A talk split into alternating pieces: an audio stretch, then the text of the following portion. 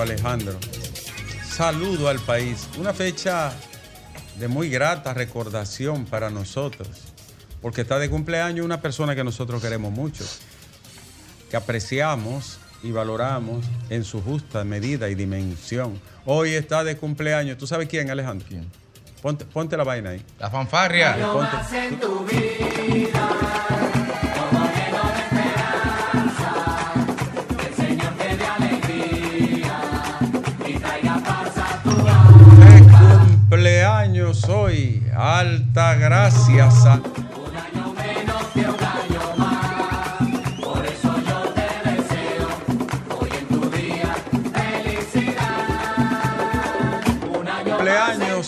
hoy, ¿tú sabes quién, Alejandro?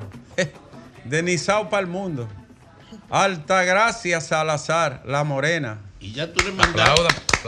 Felicidades. su presente. Tú se. Felicidades y que tenga un excelente cumpleaños. Yo que he sido un seguidor de ella desde mi niñez. Eh, ¿A qué edad usted empezó a ver, doctor? oh, oh, pero yo era un adolescente cuando ella hacía jornada extra. 10, 11 años. Ah, Yo trabajaba en jornada. ¿Tú trabajaste en jornada? Ah, 10 y 11 años más o menos. Ustedes son, ta- son talentosas, pero no son de ahora. Ay, ay, ay, ay, ay. Altagracia Salazar, eh, 63, completa en el periodismo. 63. Escribe bien, narra bien, graba, eh, eh, es completa. Bueno, está tú, está ella, está Ivonne, ¿verdad? No van a decir tú, está usted, señora Ivonne. Está Altagracia. ¿Tú sabes quién es completo? Julio Martínez Pozo. Sí. Puede estar en televisión, radio, escribir. ¿Quién más es de, de esa generación de Oh, Patricia. Patricia? Ay, Patricia. Eh, don Uchi Lora, que es completo. Que no es de esa generación porque tampoco te No, Don. Uchi no, no, no, es un Nosotros poco no antes. somos de esa generación. No, no, Don Uchi un poco anterior, pero quiero decir que Un poco, no i- mucho. incursionaron con éxito en todos los géneros periodísticos y en diferentes medios. Altagracia, querida, que tenga un día feliz, un cumpleaños maravilloso y cuenta conmigo. Me avisaron tarde, pero no me quedo atrás. Yo espero que Moisés la haya llamado, su pana full, Moisés Alou. Yo la felicité temprano. ¿La felicitaste? Temprano. ¿Enredada qué? A la morena. Ay, eso es enredado. Eh, va, Ay. no, la morena es un pan Oh, de Dios. pero- Hemos trabajado juntas muchas veces. La vez que nos sacaron de un canal de televisión, ella salió con peleando con Garbo. Digo, no, mi amor, al que votan tiene que irse humilde. Así empezamos el O sol sea, de la una tarde. matica de chinola. Bien enredada. Así empezamos este sol de la tarde de hoy, 8, 8 de enero. Ya concluye la primera semana del mes más largo, dilatado y retraído de los 12 meses del año. Señores, las informaciones de este día. Antes, Alejandro, un breve comentario. Yo dije, no vuelvo a hablar del caso de Juan del Franco, ni quiero mirar para eso, ni quiero saber nada más. Alejandro, pero hoy el maestro Bienvenido Rojas, que es el... Bienvenido Rojas es el rector magnífico de, de la crónica deportiva. Don Bienvenido Rojas escribió una columna hoy y, y dejó caer unos datos, yo siempre aprendo de él mucho. A los 17 años ese niño tenía un hijo ya. Antes de cumplir los 21 años, es decir, siendo menor en Estados Unidos, había comprado un Lamborghini, un Mercedes-Benz y un Rolls Royce. O sea, ahí había problemas desde el inicio y no había nadie ahí que frenara eso. No había un familiar que, que parara eso. No había ningún ser humano que dijera, pero detente ahí, párate ahí. Nadie estaba ahí, Alejandro, para ayudar. Todo el mundo era para aplaudir. Coño, pero, Alejandro, ¿y eso es vida? Eso no es una vida, Alejandro. Es un estropicio. Me da pena porque es, un, es una persona adolescente. Estamos hablando de un adolescente.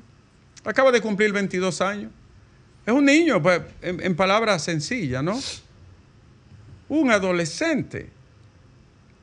Nadie pudo intervenir para orientar, ayudar, sobrellevar, acompañar, tomar de la mano. Qué pena, Alejandro. Tanto talento, tanta vistosidad atlética. Para, para, para, para eso, ¿no? Me- Sinceramente, yo dije que no iba a hablar más del caso humano, pero, pero al ver esto, tú sabes lo que ya tiene dos niños ya, con 22 años. A los 22 años me puse yo los primeros pantaloncillos, Cuse Simán. Un céntimo. Alejandro, uy. Mierda. Y la frontera fue después, nieve.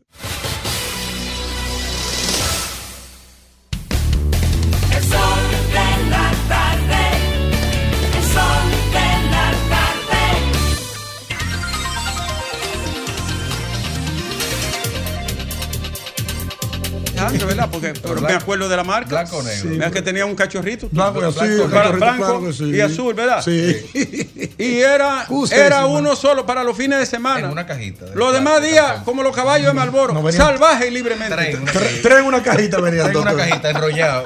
Tres una cajita. Como los caballos del cigarro aquel. Salvaje y libremente en la pradera. En ¿Tú sabes, Alejandro? Comando. Fuá, fuá. Coño, y ya a los 17 como un niño. No, porque hay que coger la cosa así para tú no volverte loco, que te da un infarto. Por eso era que Churchill se levantaba. ¿Tú sabes lo que, hacía Winston Churchill? Sir Winston Churchill. Un malvado, ¿no? Porque era un malvado, pero brillante. No, no, no, diga eso. Malvado, era un malvado. Colonialista, coño, y esclavista. Pero era, pero era brillante, hay que decirlo. Alejandro, ¿tú sabes con qué se levantaba? Se tiraba de la cama y cogía de una vez un negro. Le, ma, ma, dice, no, es que estamos en guerra. Esto hay que sobrellevarlo. Pero vivió la vida entera así y duró 90 años en guerra. Y el rey le preguntó, una bebiéndose champaña al mediodía, pero ¿y cómo usted puede beber tanto? Practicando, majestad, practicando. Hoy lo que le dijo una diputada en pleno, Ah, en pleno parlamento. Él está hablando y hoy está embriagado y mañana lo estará también. Le dice, es probable que usted tenga razón, pero usted es fea hoy y mañana también. Winston Churchill era un jodón. Un jodón. John Lennon no quería saber de él. pero ganó la guerra. John Lennon nunca Y quiso la saber. historia la escriben. No, no, ganó Los la guerra. vencedores. Sí, si no es por él, Sí, se, se- se Winston. Churchill. Titán de la Un esclavista, coño. Era una sociedad esclavista. Y eso no era normal, doctor. Claro. Era un imperio. Era el imperio. producto más acabado del imperio. nada, nada que humille la dignidad humana es Sí, normal. pero usted lo dice porque es de Bonao. Si usted hubiera nacido en, en el corazón del imperio británico, Nada- nieto del duque de Marlboro, Nada pensara que diferente. la dignidad de de un ser humano. Dijo, Ah, ya, ¿tú sabes lo que Todavía dijo hay gente que se pregunta si era héroe o villano. ¿Tú sabes lo que dijo A Martí? esta altura. El gran José Martí. Héroe. ¿Sabes lo que dijo? La esclavitud es una vergüenza tan grande para la humanidad. Es un dolor tan grande para el género humano que deberíamos de vivir arrepentidos eternamente de ello. Pero es verdad que eso no hay manera de tú entenderlo. Señores, vámonos con la noticia de este día. Las informaciones de mayor interés. Caramba, Alejandro. Ayer yo estaba en un lugar, en la zona de los Mogotes, Villa Altagracia. Acabando de salir se escucharon dos disparos. Un sargento de la Armada le quitó la vida a su pareja, a su pareja de apenas 24 añitos de Oh, edad y luego se disparó él. Qué tragedia tan grande. Wow, esta es la número 4 del año ya, ¿eh? Y no ha, ah, no ha terminado en No La noche todavía. anterior, Ricardo, te agrego ahí. La noche anterior se escucharon dos o tres disparos. Fue el mismo individuo que andaba detrás de ella para matarle y no pudo ese día. ¿Y cómo una vaina así Uno de los compañeros que estaba con nosotros allá eh, dijo: Esos son disparos y son de este tipo de, tipo de arma, porque es un profesional del área. Tú andabas con, con- con gente así. de- No, Con no, no, no, me llevó usted. Cambia el tema. Ah, no, carajo. Entonces- Desde el viernes te está denunciando. Kramer. ¿Qué le sí. pasa contigo? Entonces, No, lo llevé a un, a un risol y le, le pagué todo. No, pero yo estoy diciendo cuando él te agarró.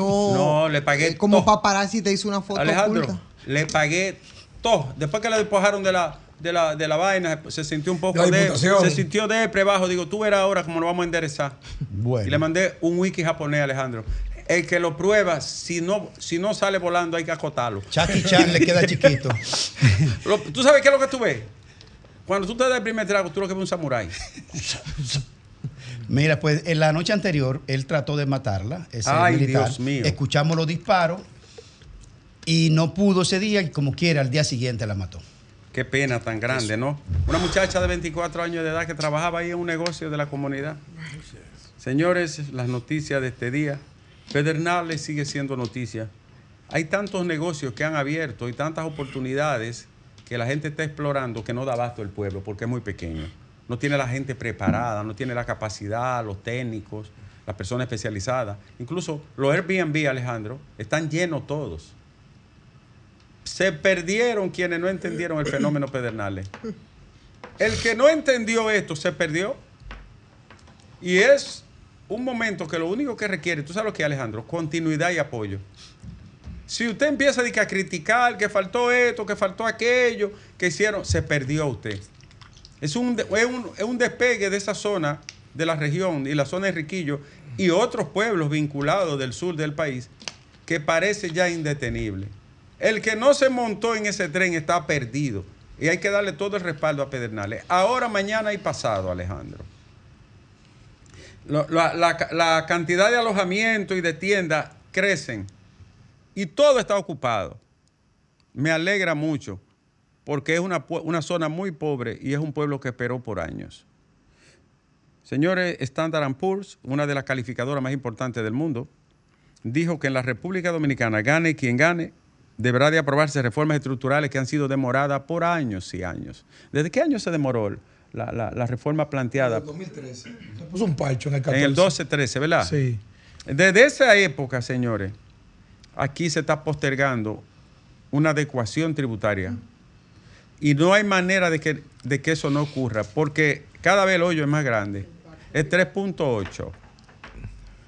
Yo, Eh, yo la semana pasada Hace, hice. hace 30 años. Yo la semana pasada hice el comentario aquí y me escribió uno en Twitter diciendo, usted es un economista, que no es un tema de ser economista. ah, pero es una es información. una información. Es una información. Es una reforma obligatoria prácticamente. político. Sea que sea. Eso que lo había asumido que debió asumirla el presidente Medina. Eh, óyeme, se pasó blandiendo el pacto fiscal. Bueno, él, a él- penas- él la Todos los brincó. presidentes él la brincó. han Se la brincó y- Y la brincó Abinader también. Todo el que está era- esperando reelegirse no la va a hacer. Fíjate de eso. Claro, tiene un costo Señores, yo quiero hacer este comentario, Alejandro, a propósito de Falcondo y la provincia de Monseñor Noel. Bueno, a es este verdad. día del año 2023, 8 de enero, Falcon no le ha pagado la regalía pascual a sus trabajadores. Además de ser un abuso, es una ofensa. Hoy fue denunciado por la coalición ecológica de Monseñor Noel de Bonao el abuso de, Falcondo con los empleados, que no es más que una manera de chantajear, porque esa empresa, yo la conozco muy bien, duró décadas declarándose en quiebra para no pagar, honrar compromisos tributarios y siempre se declaraba en quiebra, de- en quiebra, aún estando el níquel en la nube. Falcondo, no sea desalmada, págale a tus empleados, abusadora. Y la gente de Bonao que se prepare para una lucha. ¿Cómo es posible? Una empresa que ganó tanto dinero y tanto dinero y montañas de dinero le niegue el derecho que le asiste a, la gente de trabajo, que corre muchísimo riesgo de enfermarse ahí sus pulmones. Es una zona sumamente vulnerable para la salud. Entonces, paga Falcondo, toma chocolate y paga lo que debe, abusadora. Alejandro, tú no dices nada diciendo de Bonao. Siempre, tú, eres del que lo tiene miedo, ¿verdad? ¿Eh? El presidente de. Falcondo tenía un par de meses que estaba fuera del radar. Ioannis Mustafis. Bueno, Y tengo entendido que vino Tú- la semana pasada. ¿tú ¿Y sabes sabe a qué vino? ¿a qué vino? A renunciar. Tú sabes a Esa empresa está descabezada ahora Tú mismo. sabes lo que ellos quieren. Tú sabes cómo ellos se sanan de una vez. Si le dan a Loma Miranda, pero no se le va a dar. No se le va a dar. Loma Miranda. Ah, eso es lo que ellos Para, quieren. para depredarla. Ah, no, para hacerle una misa. Sí. Eh, ¿En latín o en.? o en- eh, sí, ¿Usted cree sí, que para hacerle- latín? Señores, la Sociedad Ecológica de San Cristóbal denunció que un grupo de militares a través de la cooperativa Cofinsa pretende construir una casa club en el Parque Ecológico La Caoba con violación a las leyes y han movilizado máquinas. Averigüen eso. Oye, esa vaina. Averigüen eso. La Corte de Apelación aplazó el recurso de Raúl Rizzi acusado de violencia de género. Ese hombre ha cogido lucha. ¿eh? La única vez que yo levanté la mano para Juana fue para darle una papeleta en dólares. Lo levanté así y le dije, toma, toma, es un simple regalo. Oh, ¿Cómo tú vas a levantar la mano contra alguien? ¿Eh? ¿Cómo tú vas a levantar la mano contra una mujer? No, eh, yo no sé. No lo entiendo. El obispo de San Francisco de Macorís, Monseñor de la Cruz Valdera, aboga por fortalecer la independencia de la justicia. Yo también, Monseñor. Señores, sugieren crear una comisión que investigue supuesto tráfico de armas de República Dominicana a Haití. El senador Iván Lorenzo ha sugerido esto. Y cautan en, En el aeropuerto de Punta Cana, 114 paquetes de cocaína escondidos en un contenedor. Ayer, el Partido Revolucionario Moderno y el presidente de la República marchó con los aspirantes a la, alcaldía de Santo Domingo Este y Santo Domingo Norte. Son Betty Jerónimo en el norte y Diego Astacio en el este. Alguien me preguntó esta mañana, anoche, me preguntó, ¿qué tú piensas de Diego Astacio? Para mí es un hombre decente. Para mí es un hombre decente. Y prefiero, lo, lo digo, me importa que usted se ponga guapo, alegre, como le dé la santa voluntad. Yo no quiero rifero en política, ni banqueros, ni lavadores, Mi pederasta. y menos pederasta menos. Bueno, enfrenté yo a un amigo de toda la vida, en Bonao, porque banquero. Hay, hay una persona desaparecida. Atención país, atención nación. Se trata de Hilario Rodríguez Esteves. Está desaparecido desde el 2 de enero. Lo vieron en una plaza, luego tomó un autobús en la zona de la pista, en el Almirante, y no se ha sabido más de él. Los familiares piden que cualquier información llamen al teléfono 809-820-4136, 809-995-7009 y 829-264-5474. Repetimos que el señor Hilario Rodríguez Esteves se encuentra desaparecido. Parece que hay problemas porque lo vieron deambulando, solo, triste. Ojalá aparezca con vida. Señores, el PRM hizo oficial la candidatura a senador del el señor Barón Duluth Cholitín en la provincia de la Altagracia. Cholitín será el candidato a senador. Ya está confirmado, ¿verdad? Hay más noticias, Alejandro. Más informaciones en este lunes 8 de enero. Y es que, atención,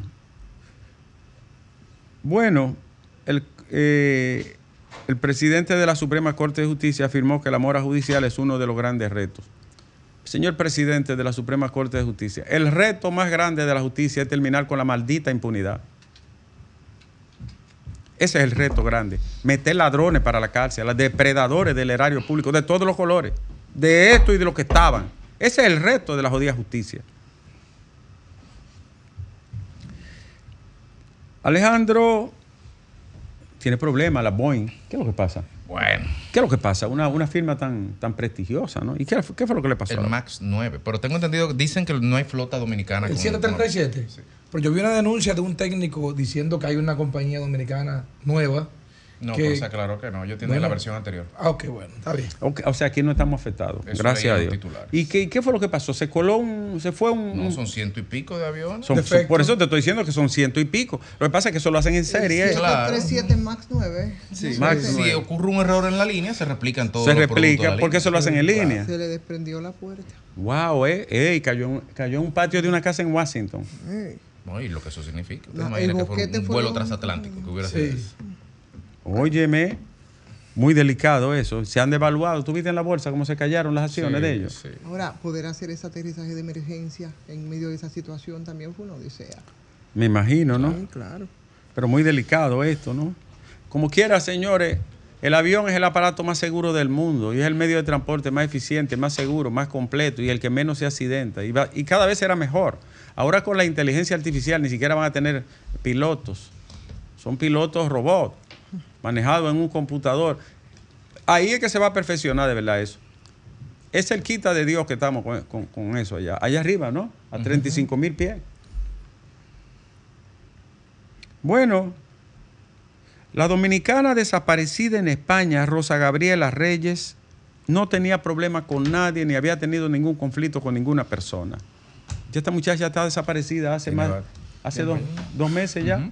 Y nadie sabe nada sin rastro, Dios mío. Primer sospechoso debe ser el- el- la pareja. Se, Claro. se encontró una pieza que ya la usó cerca de un río. ¿Se encontró? Se encontró. Una Ay, cartera, Dios. una. Quiera Dios que aparezca viva. Qué pena, qué angustia debe de pasar esa familia. Alejandro, les recordamos a los dominicanos de aquí, a los que viven fuera del país, que la cuenta GoFundMe, Paulina Cruz de la Cruz, sigue abierta y que ya le agradecemos muchísimo que han estado contribuyendo. Solo le pedimos uno o dos dólares. Entren a esa cuenta, Paulina de la Cruz, salvemos una vida. Ya llevamos 14 mil dólares. Wow. Oye, pero bien.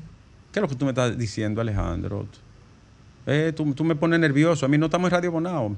A mí no me, no, no me, no me hagas señas de esa manera. Eh, coño, tanta comida que me dio Radio Bonao a mí. En, lo- en los tiempos difíciles. Sí. Tanta a los dos, sí. Ay. Adiós, pues yo estoy vivo por Radio Bonao. Señores, hay más noticias. Abinader se amparó en la sentencia, siete en total, incluyendo una de la Suprema Corte de Justicia para finiquitar el tema del Aeropuerto Internacional de Bávaro. Una pregunta, ¿pueden hacer ese aeropuerto en otro lugar? Claro que sí. Se habla de Miche. con los requisitos. Por ejemplo, en Miche se Se habla puede. de Miche. Es que en Miche hay un aeropuerto ya. Miche no tiene aeropuerto. Sí, hay un aeropuerto de avioneta. Claro. Ah, bueno, No, no, no estoy hablando de aeropuerto. Ah, pero sí empezó Tú estás hablando de un cuchitrín. Ah, sí empezó Punta Cana de avioneta. Miche no, no, es más, Miche no da para un aeropuerto. Tiene su, por ahí van a poner su aeropuerto, entre Michi y La Bacama, por ahí. ¿Tú crees? No, yo lo estoy La Bacama es de Nisibón. Sí, pero Y- eso está ahí acá, a, a nada. Ah, linda que esa zona, ¿eh? Precioso. Yo, yo creo que ese proyecto sería excelente en Miche. Yo creo que eso lo, lo- eso, eso lo determina el mercado y lo Sí. no, no, no los caprichos personales y lo determina el flujo de pasajeros y la necesidad de hotelera.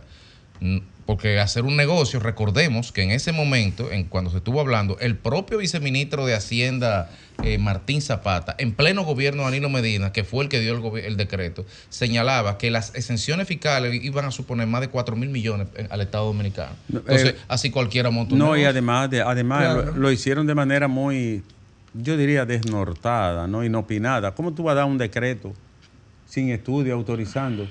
Y ellos se metieron de una vez a remover tierra. Ellos, ellos dañaron su proyecto.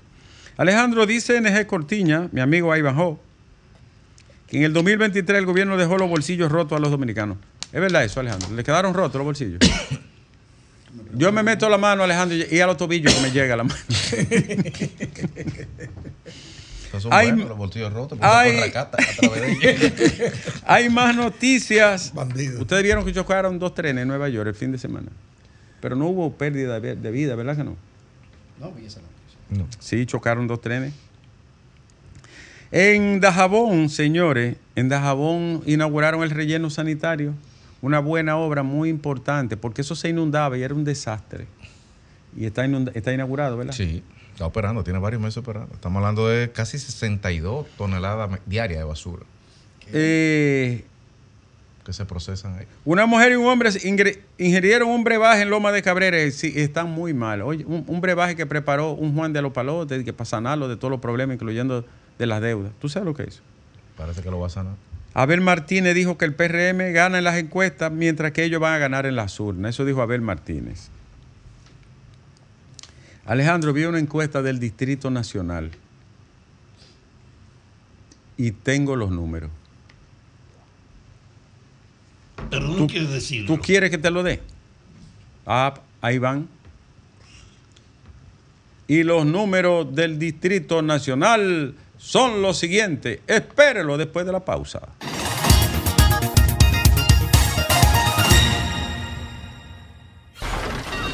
Comunícate 809-540-1065. 1-833-610-1065 desde los Estados Unidos. Sol 106.5, la más interactiva.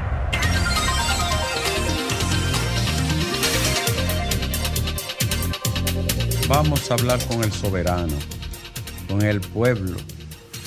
Y queremos decirle a la gente que vamos, vamos a colocar el GoFundMe, ¿verdad, Alejandro? De Paulina Cruz de la Cruz, para que la gente nos ayude. los dominicanos en el exterior con un dólar, con eso no, nos complace. Ya vamos bien avanzados y Tú cerraste tiempo haciendo los números del distrito. eso viene ahora. Ah, viene ahora. Eso viene ahora. Cuando yo me vaya te lo doy. Eh, vamos a hablar con la gente, Alejandro. A recordarle a todos los amables oyentes del Sol de la Tarde que para nosotros es un gratísimo honor que ustedes compartan las tardes dominicanas con este Sol del país. Buenas tardes. Buenas. Buenas tardes. Buenas tardes, Ricardo Nieves. Buenas tardes, señor. Yo como ciudadano mm, estoy comprometido a denunciar las cosas que entiendo que no están correctas y voy a hacer Eso es Eh, muy de correcto de su parte. Eso se llama compromiso ciudadano. y por tal razón voy a hacer dos eh, eh, observaciones. Sí, señor. Hemos sido reiterativos haciéndole un llamado al gobierno diciendo que están sustrayendo los terrenos de una zona que debiera de ser un pulmón de la zona este, que es la ecológica. Y sigue el problema de la ecológica, sigue igual. Sigue, sigue igual. La verdad es que es una vergüenza. y Por eso se ha denunciado un millón de veces en este espacio y en otros espacios. ¿Quiénes están invadiendo esa zona? Bueno, eh, obviamente, por las personas que están construyendo a la, a la velocidad que lo están haciendo, no son cualquier persona. O sea, son gente adinerada, ¿verdad? Son personas que tienen cierto poder económico. Coño, gobierno, Y ustedes, usted, perdóneme, déjeme de este poema al gobierno. San Antonio, ut- ustedes no tienen capacidad para, para parar esa vaina. Charlatanes. Dígame la otra. Y la otra es que nosotros vemos diariamente en los semáforos Sí. eh, de una forma, ¿cómo lo diría? De una manera.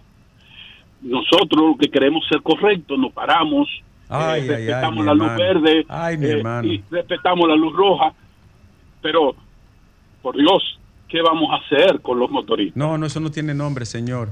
Ellos, pero- y lo pero- grande, lo grande es que uno le hace señas, que mira, está verde, y ellos insultan a uno. Señor Nieves, señor. Nieves, simple y llanamente lo que hay que tener la dictadura de la ley. La De- ley está ahí. De acuerdo con usted, la dictadura de la ley, Alejandro. Buenas tardes. Buenas tardes, ¿cómo están? Hola, querida. Estamos bien, gracias a Dios. Oiga, yo decía el otro día que el discurso de Ezequiel Molina, Sí.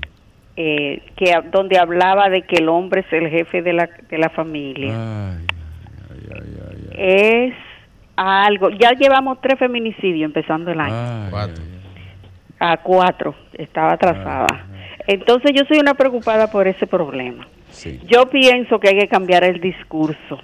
Porque yo pienso que cuando el hombre dominicano oye que el hombre es jefe de la familia, es el que manda, él entiende que lo que hay que hacer es lo que él diga. Mira, hay una si no- hay un ensayo que se Ajá. llama Le choix de mots, la elección de las palabras. La palabra es la misma construcción del poder. Tú le metes a la gente entre los huesos lo, lo que se dice, lo que se sostiene, el discurso. Eh, no, nombre, eso es peligrosísimo. ¿no? Exactamente, Oh, decía sí. el gran poeta Joderlin. eh, la, la palabra es el arma más peligrosa, Alejandro. Es una espada de doble filo. Si la toma por el lado del filo, te va a cortar. Eh, así es la palabra. Aunque es el costado más emblemático de la libertad, la palabra es, es una espada. Así es, mi querida. Buenas tardes. ¿Qué dice Alejandro? Que ya. Ah, que ya está puesto. Ahí está. Mírenla ahí, señores. Salvemos una vida. Paulina Cruz de la Cruz. Ya ella fue operada en la clínica Mayo, creo que en Minnesota. Es una persona buenísima, cristiana, una madre buena, una joya de ser humano. Salió bien, ya es un cáncer de colon y de parte del recto. Entonces ya ustedes saben todo lo que eso implica. Mírenlo ahí para la ayuda, por favor. Buenas tardes. Buenas tardes. Adelante, señor. Hay un, no un refrán, hay una máxima que dicen que los pueblos Sí. tienen los gobernantes que merecen. Entonces yo le doy una pregunta a la reina, a usted, a, a su panel. Adelante. Ustedes, tratando de conocer su personalidad, ¿usted cree, creería que Guillermo Moreno sería un sello gomígrafo del presidente de la República? Yo me atrevería a contestar que no. También, todos esos proyectos y contratos antinacionales, este señor sería capaz de aprobarlo. También me, me atrevería a decir que no. Por Yo lo tanto, no yo le pido a los militantes del PRM que están bien posicionados Sí. en, en esas demarcaciones, que si ellos salen a votar el PRM, más nosotros, lo que creemos en, en candidatos diferentes, podemos lograr que este señor llegue a ser senador de la, de la República. Yo creo que sería un buen senador. Gracias, señor. Buenas tardes. Buenas tardes, doctor Ricardo Nieves. Buenas tardes, mi querido. Doctor, mire, hay una resolución que emitió el MAP, Ministerio de Administración Pública, Sí. de fecha 22 de diciembre, la 436-2023. ¿De qué A mí, me, a mí me gustaría, doctor Nieves, que usted la vea. Repítame el número, me por favor. Anótalo yo, viene. La resolución 436-2023. 436-2023. Yo entiendo que es discriminatoria. ¿En qué sentido, Ricardo Nieves? Ajá. Es una resolución para beneficiar a empleados públicos con algo que se llama compensación por uso de vehículos propios. Sí. ¿Qué sucede? En el artículo 4 dice los vehículos tienen que ser necesariamente nuevos o que tengan menos de 5 años. Ay, mm. Ya, ya, ahí lo dijo todo. Yo puedo aplicar, pero mi vehículo es del 2011. Oh, pero No, el y no- y no funciona el para mío- los fines. El mío es de 2018. Ya no, usted no sabe. es nuevo. Entonces, yo creo que eso es discriminatorio. Yo creo que es vehículos- Pero discriminatorio. usted no se transporta en él, no le funciona entonces. Al igual que uno nuevo. Sí, le funciona, pero- Exacto, pero, o sea, la, pero la resolución lo Ahí voy, discrimina. pero estoy de acuerdo. Porque Ya. eh, eh, hace el mismo, la misma prestación de servicio. Eh, buenas tardes. Buenas tardes, bendiciones para todo el equipo del Sol. Amén. Eh, yo quería decirles que no se puede menospreciar el trabajo que están haciendo muchos candidatos eh, políticos. Por ejemplo, ¿cuál, mi amor? Por ejemplo, eh, Betty Jerónimo. y Betty Jerónimo. Claro, con ese apoyo que el presidente le dio y Ah. con ese Oh, Ya, ya. Be- Betty, Betty la Bella. Be- Betty va adelante. Eh, aunque yo estaba con Sí. Carlos, pero ya lo estoy, lo estoy pensando ya. Ya, sí. Betty va bien. que le dio el presidente fue eh, Tumos para la candidatura de cada uno. Sí, le dio un empujón el presidente, sin duda. Buenas tardes, este es el sol del país. Buenas tardes, buenas tardes. Hermano, feliz 2024. Igual para usted, así sea para usted y su familia, señor. El gobierno de la tarde es lo mejor que hay. El, eh, eh, no, no conozco ese. ¿Cuál es ese? ¿Cuál es ese? Un desliz. ¿Cuál es? Un desliz. Él quiso, el él quiso tarde, decir el el sol de la la tarde. Ah, el, gobierno, el gobierno lo hacía yo, eh, eso era en, en Radio Masi Pedro, pero ya eso, eso, No, eso. no, estamos hablando del sol de la tarde. Ah, ahora sí dijo. Ahora sí. Oh, pero usted me mejor. está, me está recordando a Radio Masi Ah. Pedro. Mejor, No, pero no lo Alejandro. No, no, no. Adelante. Bueno, oye, mi hermano, Diga. te voy a decir una cosa. Si eh, el gobierno había cogido esos 10 mil millones de pesos y lo invierte en el pueblo, la encuesta yo dijera que sí que es verdad. Pero se ha equivocado con eso. Y Guillermo Moreno, que sale cada cuatro años, que va a ganar, ¿a quién le va a ganar? A Omar. Eso es imposible. Es imposible. ¿Está bien, querido? Feliz 2024. Igual para usted, mi señor. Buenas tardes, esta es la última de la tarde, Alejandro. Digo, nunca se dice la última, sino la penúltima. Baje el volumen, baje el volumen, déjeme, bájeme ese, ese, ese aguacherna que usted tiene ahí. Eh, un radito de eso de pila de ocho Ah, imagínese. De, de- de Este, esos este, raditos que. Te sube solo. Ya. Porque desde, desde Marconi le están diciendo a la gente cuando llame que baje el radio. Pero este que se sube solo. este de, este de aquella, de aquella época. A mí este- adelante, señor. 70 77 años. Y ese radito tengo como 50 años. De 8 transitores. Y es verdad, es de lo bueno de eso. Pero, oh, eh, Philly. Fi- Ah, mi hermano. Oh, ya, es otra era cosa. eso y la Westinghouse no Hay que esperar que los tubos calienten. Ay, ay, No, ay. sí, para que lo sepa. Yo tengo que poner el sol de la tarde, por ejemplo, a Media hora. Para que, para que vaya afinando la Y frecuencia. venía- venía la antenita, venía la antenita también O sea, y, y, y pa- pasarme por la casa entera. Eh, yo le, le voy a, hacer- le voy a hacer un cuento de, de esa marca eh, cuando termine. Sí, Diga, adelante. Ah, ok. Oiga, estamos en el 2024. De Línea Ascensión anunció hace como cinco meses que los pasos a peatones se iban a iniciar en 15 días. Mire por dónde vamos, aquí en la autopista Duarte, entre, entre la entrada del- del aeropuerto. del allá. INE. No hicieron nada. Pusieron los letreros nada más y no hicieron nada. Deline, los letreros no, por los letreros no se cruza. Si tú te encaramas, te caes. Están Pruébalo. matando, por- están matando gente. por Pruébalo, Deline, aquí. tú sabes. Por favor. Pruébalo, Deline, tú sabes qué. Choclo, atiende esto. Julio Sánchez, mi hermano que está en el país. Yo tenía una novia en el liceo, en el coach, de Elías Rodríguez. El Fernando del Igne, el liceo de Vega. Y entonces viene un día un amigo que se llamaba Federico, en paz de cáncer, falleció. Era, se hizo médico y todo eso. Me dice, "Eh, Ricardo, ¿es verdad que tú tienes amores con fulanito? Digo, sí, estamos entendiéndonos. Dice, ¿tú no sabes que es un radio Philly?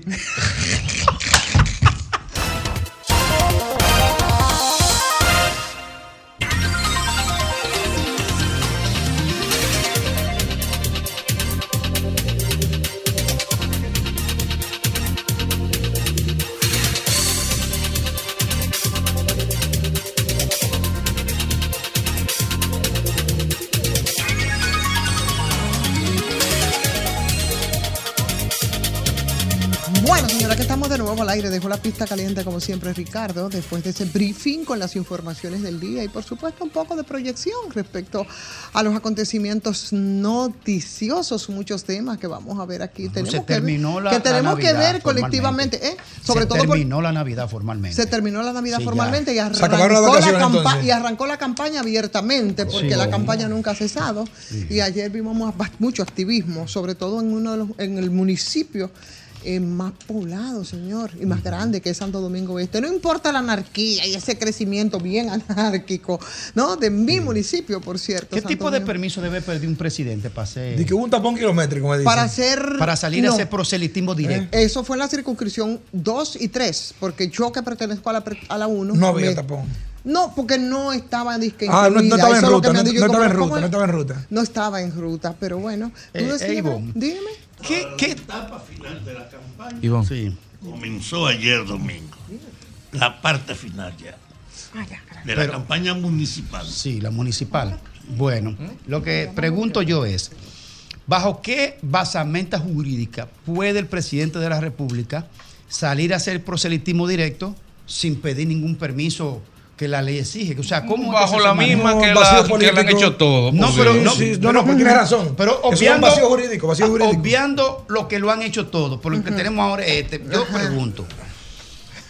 ¿Cómo es que, la antes tú no te diste cuenta. Tuviste tres, ocasiones, ahora, tres oportunidades para hacerte esa pregunta se dio cuenta ahora. No, porque yo desde que tengo uso de ¿Por razón qué tiene lo están derecho a, a- a- a verlo ahora y no antes? Pero mira, No, yo lo he visto Eh. siempre. Antes de nosotros. Pero ahora surge la Pero idea. también vamos No, a quedar pero- en el plano no, académico. eh, Vamos a pero- quedar- tú tienes razón, vamos a quedar en el plano académico. Sí, porque el PRM, los PRMistas se lo preguntaban a Lionel antes y a Danilo, qué sé yo. Cierto. ¿Y tú no Eh. oías la respuesta? Y tú no buscabas la respuesta. La respuesta no, No, la no. escuchaste nunca. Doctor, La respuesta es ahora, que no es el pasado. ¿Qué ¿Cómo yo no cuál es? pasado no El pasado no tiene remedio, dice Fafa. Está bien, pero calmadito, calmadito, Oh, pero compañero y camarada. vamos, a la- vamos académico, profesor. Vamos, vamos ¿Qué dice la ley? Pero ¿qué dice la ley? eh? ¿Eh? No tengo Yo respuesta. le quiero proponer algo, antes de nosotros meternos en esta discusión que tendrá que ser y que implica Santo Domingo Este, uno de los municipios más grandes.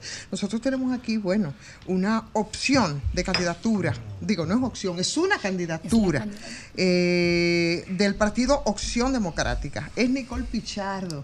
Y vamos a dar entonces la bienvenida, vamos a conversar un poquito con Nicole Pichardo. y Caramba, después que vamos- vengan invitadas así, más Eh. frecuentes. Hola, hola. sí. Yo estoy abierta, invítenme. Joven, bonita. Yo siempre Joven, feliz de bonita, estar aquí. Nicole, ¿por qué tú quieres ser diputada? Fafa, ¿Por acérquese al qué? micrófono. Que, que se acerque el micrófono. Sí, sí. Bueno, un placer estar aquí. Buenas tardes. Y definitivamente empezó el año, el año del poder. Y es un año en el que tanto ciudadanos como políticos tenemos que estar súper activos y atentos a todo lo que está pasando. Yo quiero ser candidata a diputada por Santo Domingo Oeste. Primero porque es el municipio que me vio nacer. Yo me mudé ahí, crecer. Me mudé ahí a los cinco años, justo cuando fue creado por decreto el municipio.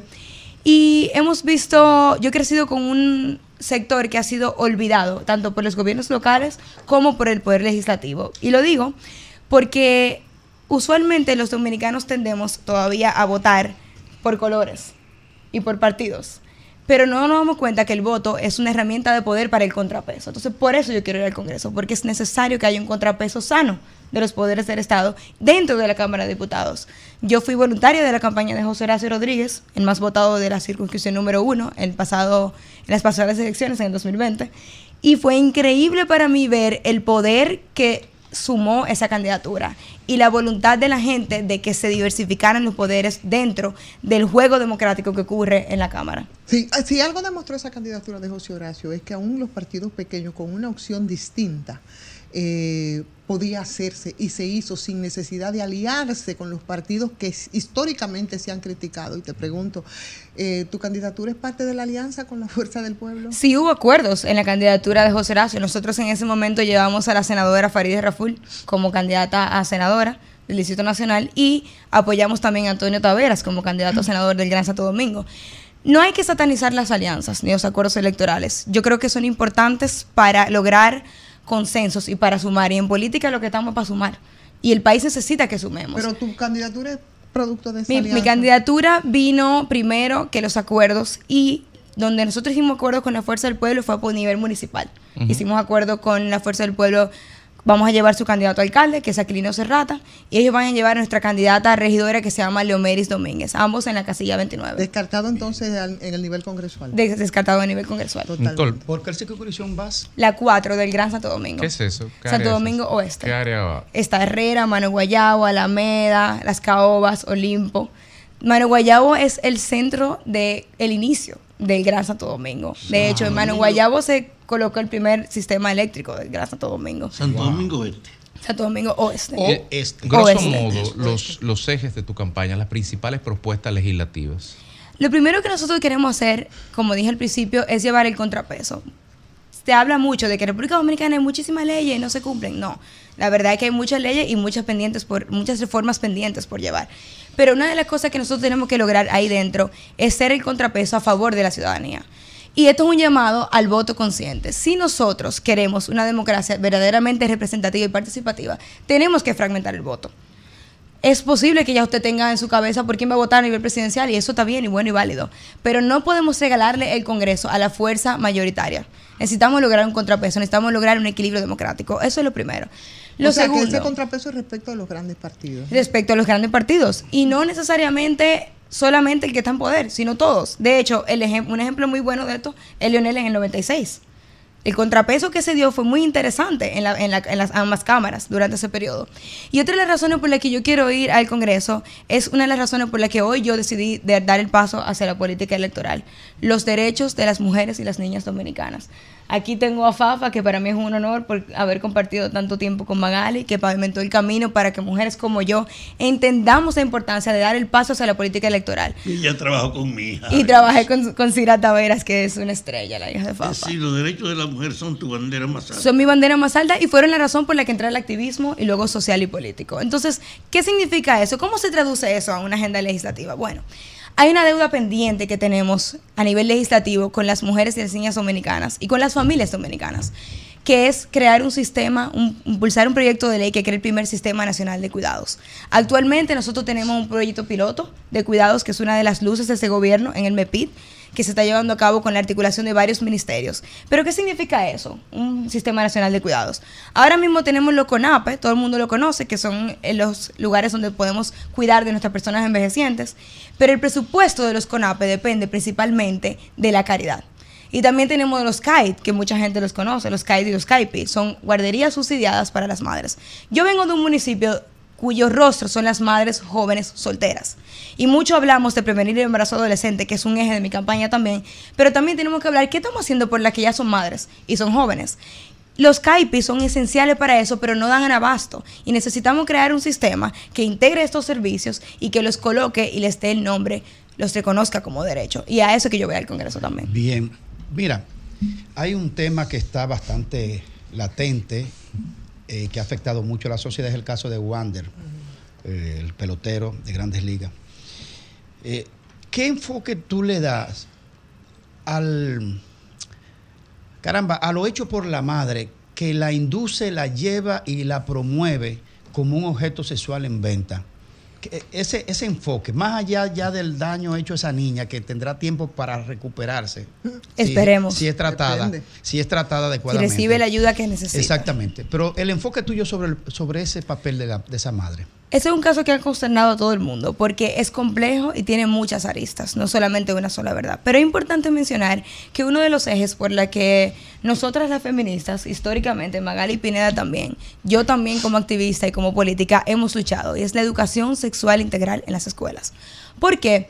Porque tenemos una sociedad que no puede nombrar ni tiene la información para nombrar, por ejemplo, los abusos ni tampoco unos padres que recibieron esta misma información. Entonces, la escuela, ¿qué es? La escuela es el Estado por excelencia y es el nivelador, el nivelador de la desigualdad por excelencia. Entonces, cuando no tenemos esa información, Cuando no sabemos ponerle nombre al abuso, cuando yo no sé que lo que mi mamá me está haciendo está mal, cuando yo no sé que este adulto no está supuesto a hablarme de esa manera y por esos medios, cuando yo no sé qué es mi cuerpo, cómo yo voy a respetar algo que yo no conozco. Conocer mi cuerpo, conocer mis derechos me da poder para poder hacerme sentir cuidada. Entonces, llevar la educación sexual integral a las escuelas en el currículo educativo es vital para subsanar y cada vez reducir más los casos como este. Sí, Nicole, eh, tú, bueno, dijiste hace poco que tuviste contacto en la campaña de Farideh Raful, Sí. que subió con muchas expectativas a la posición de senadora y mujer. Número uno, tu evaluación de ella como senadora, de su gestión en función de las expectativas. Y pregunta número dos, tu opinión también referente al caso del PRM haberla dejado fuera de la boleta. Me encanta esa pregunta. Yo tuve la oportunidad de trabajar con José Horacio Rodríguez dentro del Congreso y una de las comisiones en la que yo pude acompañarlo fue la Comisión Bicameral de Ordenamiento Territorial, la cual era presidida por Farideh Raful. Yo no he visto en mucho tiempo una legisladora que trabaje tanto y tan bien. Lograr sacar a flote esa ley que tenía más de 20 años engavetada en ese Congreso fue en parte gracias al trabajo de Farideh Raful. Y no solamente eso, porque a los políticos se nos evalúa por lo que sabemos y, si, y qué tanto nos rodeamos, en qué medida nos rodeamos de gente que sabe más que nosotros. Farideh buscó los técnicos correctos para asesorar esa comisión. Marcos Barinas estuvo ahí. Azonadores llevó su opinión para aprobar, apro- aprobar este proyecto de ley. Entonces yo no he visto una legisladora de la calaña de Farideh. Y para mí como mujer, aunque seamos de partidos distintos, me llena de orgullo haber presenciado su trabajo. Y siento que el PRM cometió un grave error decidiendo eso. ¿Por qué? Porque estamos en una coyuntura política donde cada vez entendemos la importancia del liderazgo femenino, de la democracia representativa, de que en parte yo estoy aquí sentada porque Menú también fue legisladora, Menú Tabar Mirabal, porque Milagros Ortiz Bosch fue legisladora, porque Faru- Faride fue legisladora. Entonces, ¿qué hace un partido en una coyuntura tan importante renunciando a uno de sus principales liderazgos y encima el plus femenino? La verdad es que deja mucho que desear. A mí me decepcionó bastante. Y yo quiero que ella sepa, si escucha esto en algún momento, que ella también a mí me ha inspirado y que las carreras políticas apenas están empezando y que yo estoy muy orgullosa como ciudadana de contar con su representación en el Senado. Nicole, es posible, y es algo que a mí me, me, me hago la pregunta, ¿no? ¿Es posible que esos partidos que como Opción Democrática y otros, incapaces, por supuesto, de aglutinarse y de conformarse en un bloque realmente alternativo frente a la crítica que ellos mismos han mantenido eh, respecto a los partidos del sistema o a los partidos tradicionales, al eh, llegar a algunos niveles de acuerdo, no cambiar, por ejemplo, el discurso, porque eso es uno de los riesgos. ¿Cómo puede hacerse esto y mantener entonces un discurso eh, separado respecto a cuestiones fundamentales? Yo creo que nuestro legislador José Horacio Rodríguez y nuestro regidor Mario Sosa Torres han confirmado en su ejercicio que la palabra político, el oficio político y la coherencia sí pueden ir de la mano. Yo creo que lo más importante que ellos dos se llevan de aprendizaje y yo también es que la política no se juega solo. Ivonne, y me encanta esa pregunta. Para poder prohibir el matrimonio infantil, otro proyecto de ley que estaba estancado en el Congreso, José Horacio necesitó hacer consensos y acuerdos con otras bancadas. Entonces, va a haber causas en las que estaremos unidos. Y yo quiero decir eso, cuando yo esté dentro del hemiciclo, cualquier causa que le sume a la República Dominicana, cualquier causa que le sume a las niñas y a las mujeres dominicanas, va a tener el apoyo no solo de Opción Democrática, sino de Nicole Pichardo como legisladora. Entonces, llegar al Congreso sabiendo que no se es mejor que nadie, que la política no se juega sola y que es posible estar apegado a tus convicciones, pero también entender cómo funciona un sistema bicameral, cómo se aprueban las leyes, cuál es el proceso de reglamento, cuáles son los consensos que hay que construir. Hoy en día se espera más de un político que pueda construir consensos a que sea solo disenso. Y yo voy al Congreso a eso mismo. Lo que sea que le sume el país va a tener mi apoyo. Oye, tú eres joven y mujer. Dos características para uno ver con esperanza de que tú ganes tu elección. Gracias, Fafo. Nicole Pichardo, candidata a diputada por Santo Domingo Oeste, ¿m? circunscripción 4, En la casilla 29. casilla 29, opción democrática. Muy bien. Eh, ¿Cuál es el, o por lo menos enuméranos dos o tres de las principales problemáticas que en el contexto de la representación que tiene el legislador tendrías tú que abordar? Una de las cosas que tenemos que abordar es la fiscalización. Nosotros tenemos un gobierno municipal que ha sido cuestionado mucho en múltiples ocasiones y los poderes del Estado están llamados a fiscalizarse entre sí. No hemos visto nunca eso en la historia de nuestro municipio y hace falta. Nosotros tenemos una recogida deficiente de basura y aunque mucha gente piense que esto solamente le compete al gobierno local, no. Nosotros los legisladores también tenemos que fiscalizar ese trabajo. Otro problema que tenemos y es que somos uno de los municipios más vulnerables ante el cambio climático porque Mano Guayabo, ustedes saben mejor que yo, está lleno de arroyos que hoy son cañadas por la mala planificación. Entonces, estamos creciendo sin ningún tipo de planificación. Ya tenemos la ley de ordenamiento territorial. ¿Qué tiene que hacer Nicole como legisladora? Fiscalizar su aplicación. ¿Por qué? Porque tenemos muchísimas personas viviendo en situaciones de mucha vulnerabilidad y un tema muy grave de los residuos sólidos. Entonces, también tenemos que ir al Congreso. El Congreso es el lugar donde pensamos el país que queremos ser. Al Congreso no se puede ir solo a gestionar lo que está, sino a imaginar, interpretar y construir el país que queremos ser. Y una de las cosas que tenemos que pensar, la persona que queremos ir al Congreso, es discutir en la Comisión de Medio Ambiente, más allá de acueductos y más allá de contratos con cooperación internacional, ¿qué vamos a hacer en República Dominicana para revalorizar los residuos sólidos? un país que tiene una dieta, por ejemplo, de mucha comida natural. Nosotros, yo ceno yuca casi te lo di, plátano maduro. Esa cáscara es aprovechable, pero cuando llega a Duquesa, lo que se vuelve es metano y se incendia. Entonces, ¿qué se puede hacer desde el Congreso? O revisa la ley de residuos sólidos, porque nosotros tenemos que aprender a separar en el origen qué es orgánico, qué es inorgánico, qué se aprovecha, qué es oportunidad. No hay basura, hay oportunidad si se separa. Y todo eso es algo que un legislador puede lograr con la representación y el impulso de otros legisladores que tienen esa misma visión de país. Sí, Nicole, dame- sí, un segundito. Nicole, dos temas. Tanto el Ministerio de la Juventud como el Ministerio de la Mujer, que son eh, dos ministerios, diríamos que especializados por un tema de, de concepción, ¿verdad? Se dice que no tienen razón de ser en muchas ocasiones políticos de todos los niveles dicen que eso hay que eliminarlo. Juventud y mujer no hacen nada en el Estado. ¿Qué opinión te merece? Yo estoy tremendamente en desacuerdo. De hecho, si existen es porque han sido parte de una transformación. Primero pasaron, primero era una secretaría, luego un ministerio. Ahora, ¿qué sí a mí me preocupa como ciudadana? Que también creo que también le preocupa a usted. La fiscalización. Nosotros tenemos muy poca noción de cómo se invierten los recursos públicos. Sí, hay portales y qué bueno, es un avance de una lucha ciudadana de transparencia, pero ¿de verdad sabemos cómo se están manejando esos fondos? De hecho, a mí me ha preocupado porque yo he visto actividades proselitistas con los ministerios en esta época electoral. Entonces, el Ministerio de la Mujer, hoy tenemos una cantidad incontable de mujeres vivas gracias a las casas de acogida del Ministerio de la Mujer.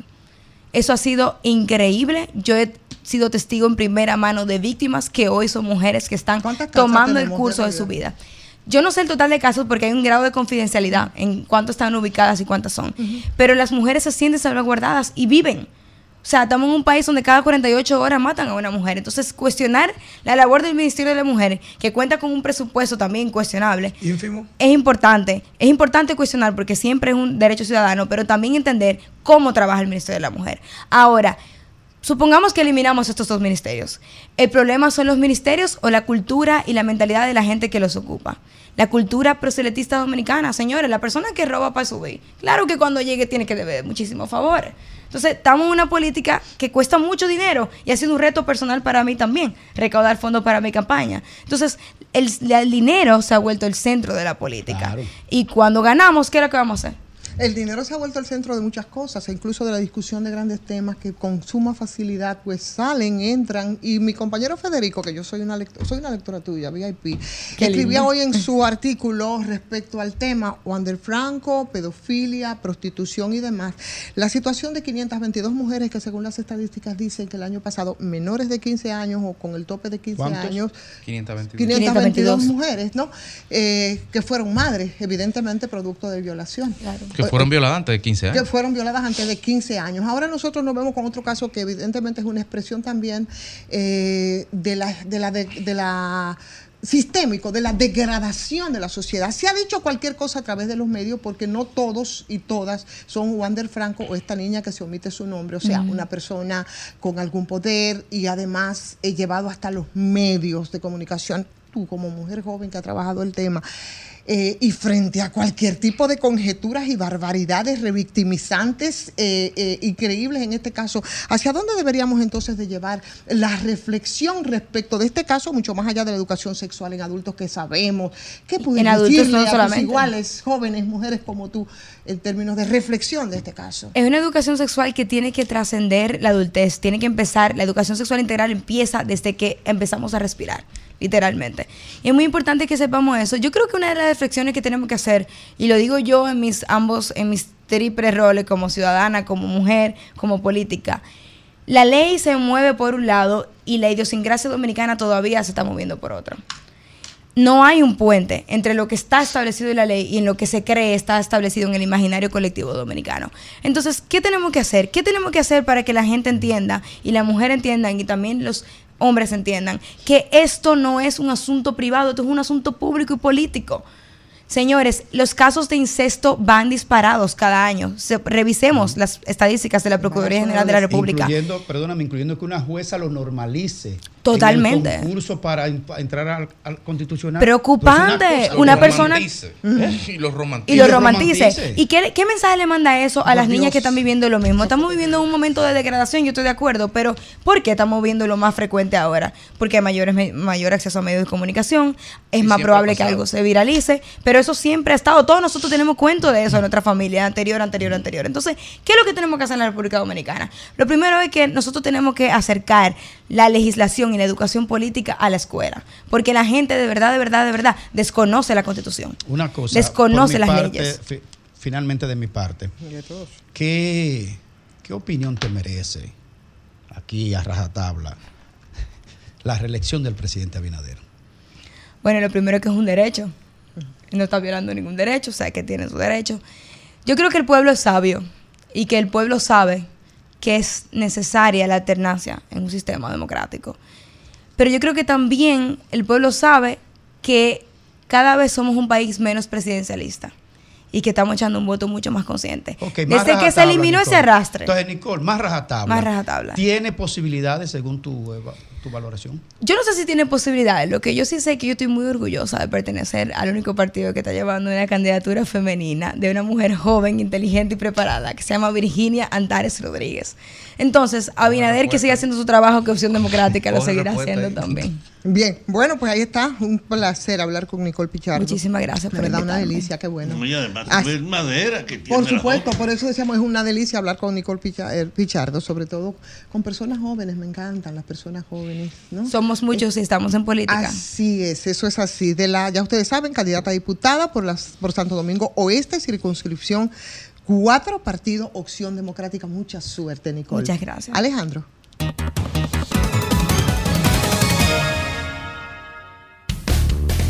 sol de la tarde, el sol de la tarde. Sol 106.5, la más interactiva. Una emisora RCC Miria. A ver, un check rápido antes de coger carretera. Revisar el carro, ok. Tanque de gasolina, lleno. Recargar el paso rápido, ok. Ready. Ya nos podemos ir. Hazlo de una vez. Recarga el paso rápido de tu vehículo a través de App Banreservas o tu banco en banreservas.com. Banreservas, el banco de todos los dominicanos. El pitcher se prepara, lanza la bola, batazo largo que se va, se va y se fue la bola. Conecta un honrón renovando tu marbete a tiempo. Desde el 17 de octubre acude a las entidades autorizadas o visita nuestra página web www.dgii.gov.do o descarga la aplicación para Android o iOS. Recuerda que nada te detenga. Renueva a tiempo.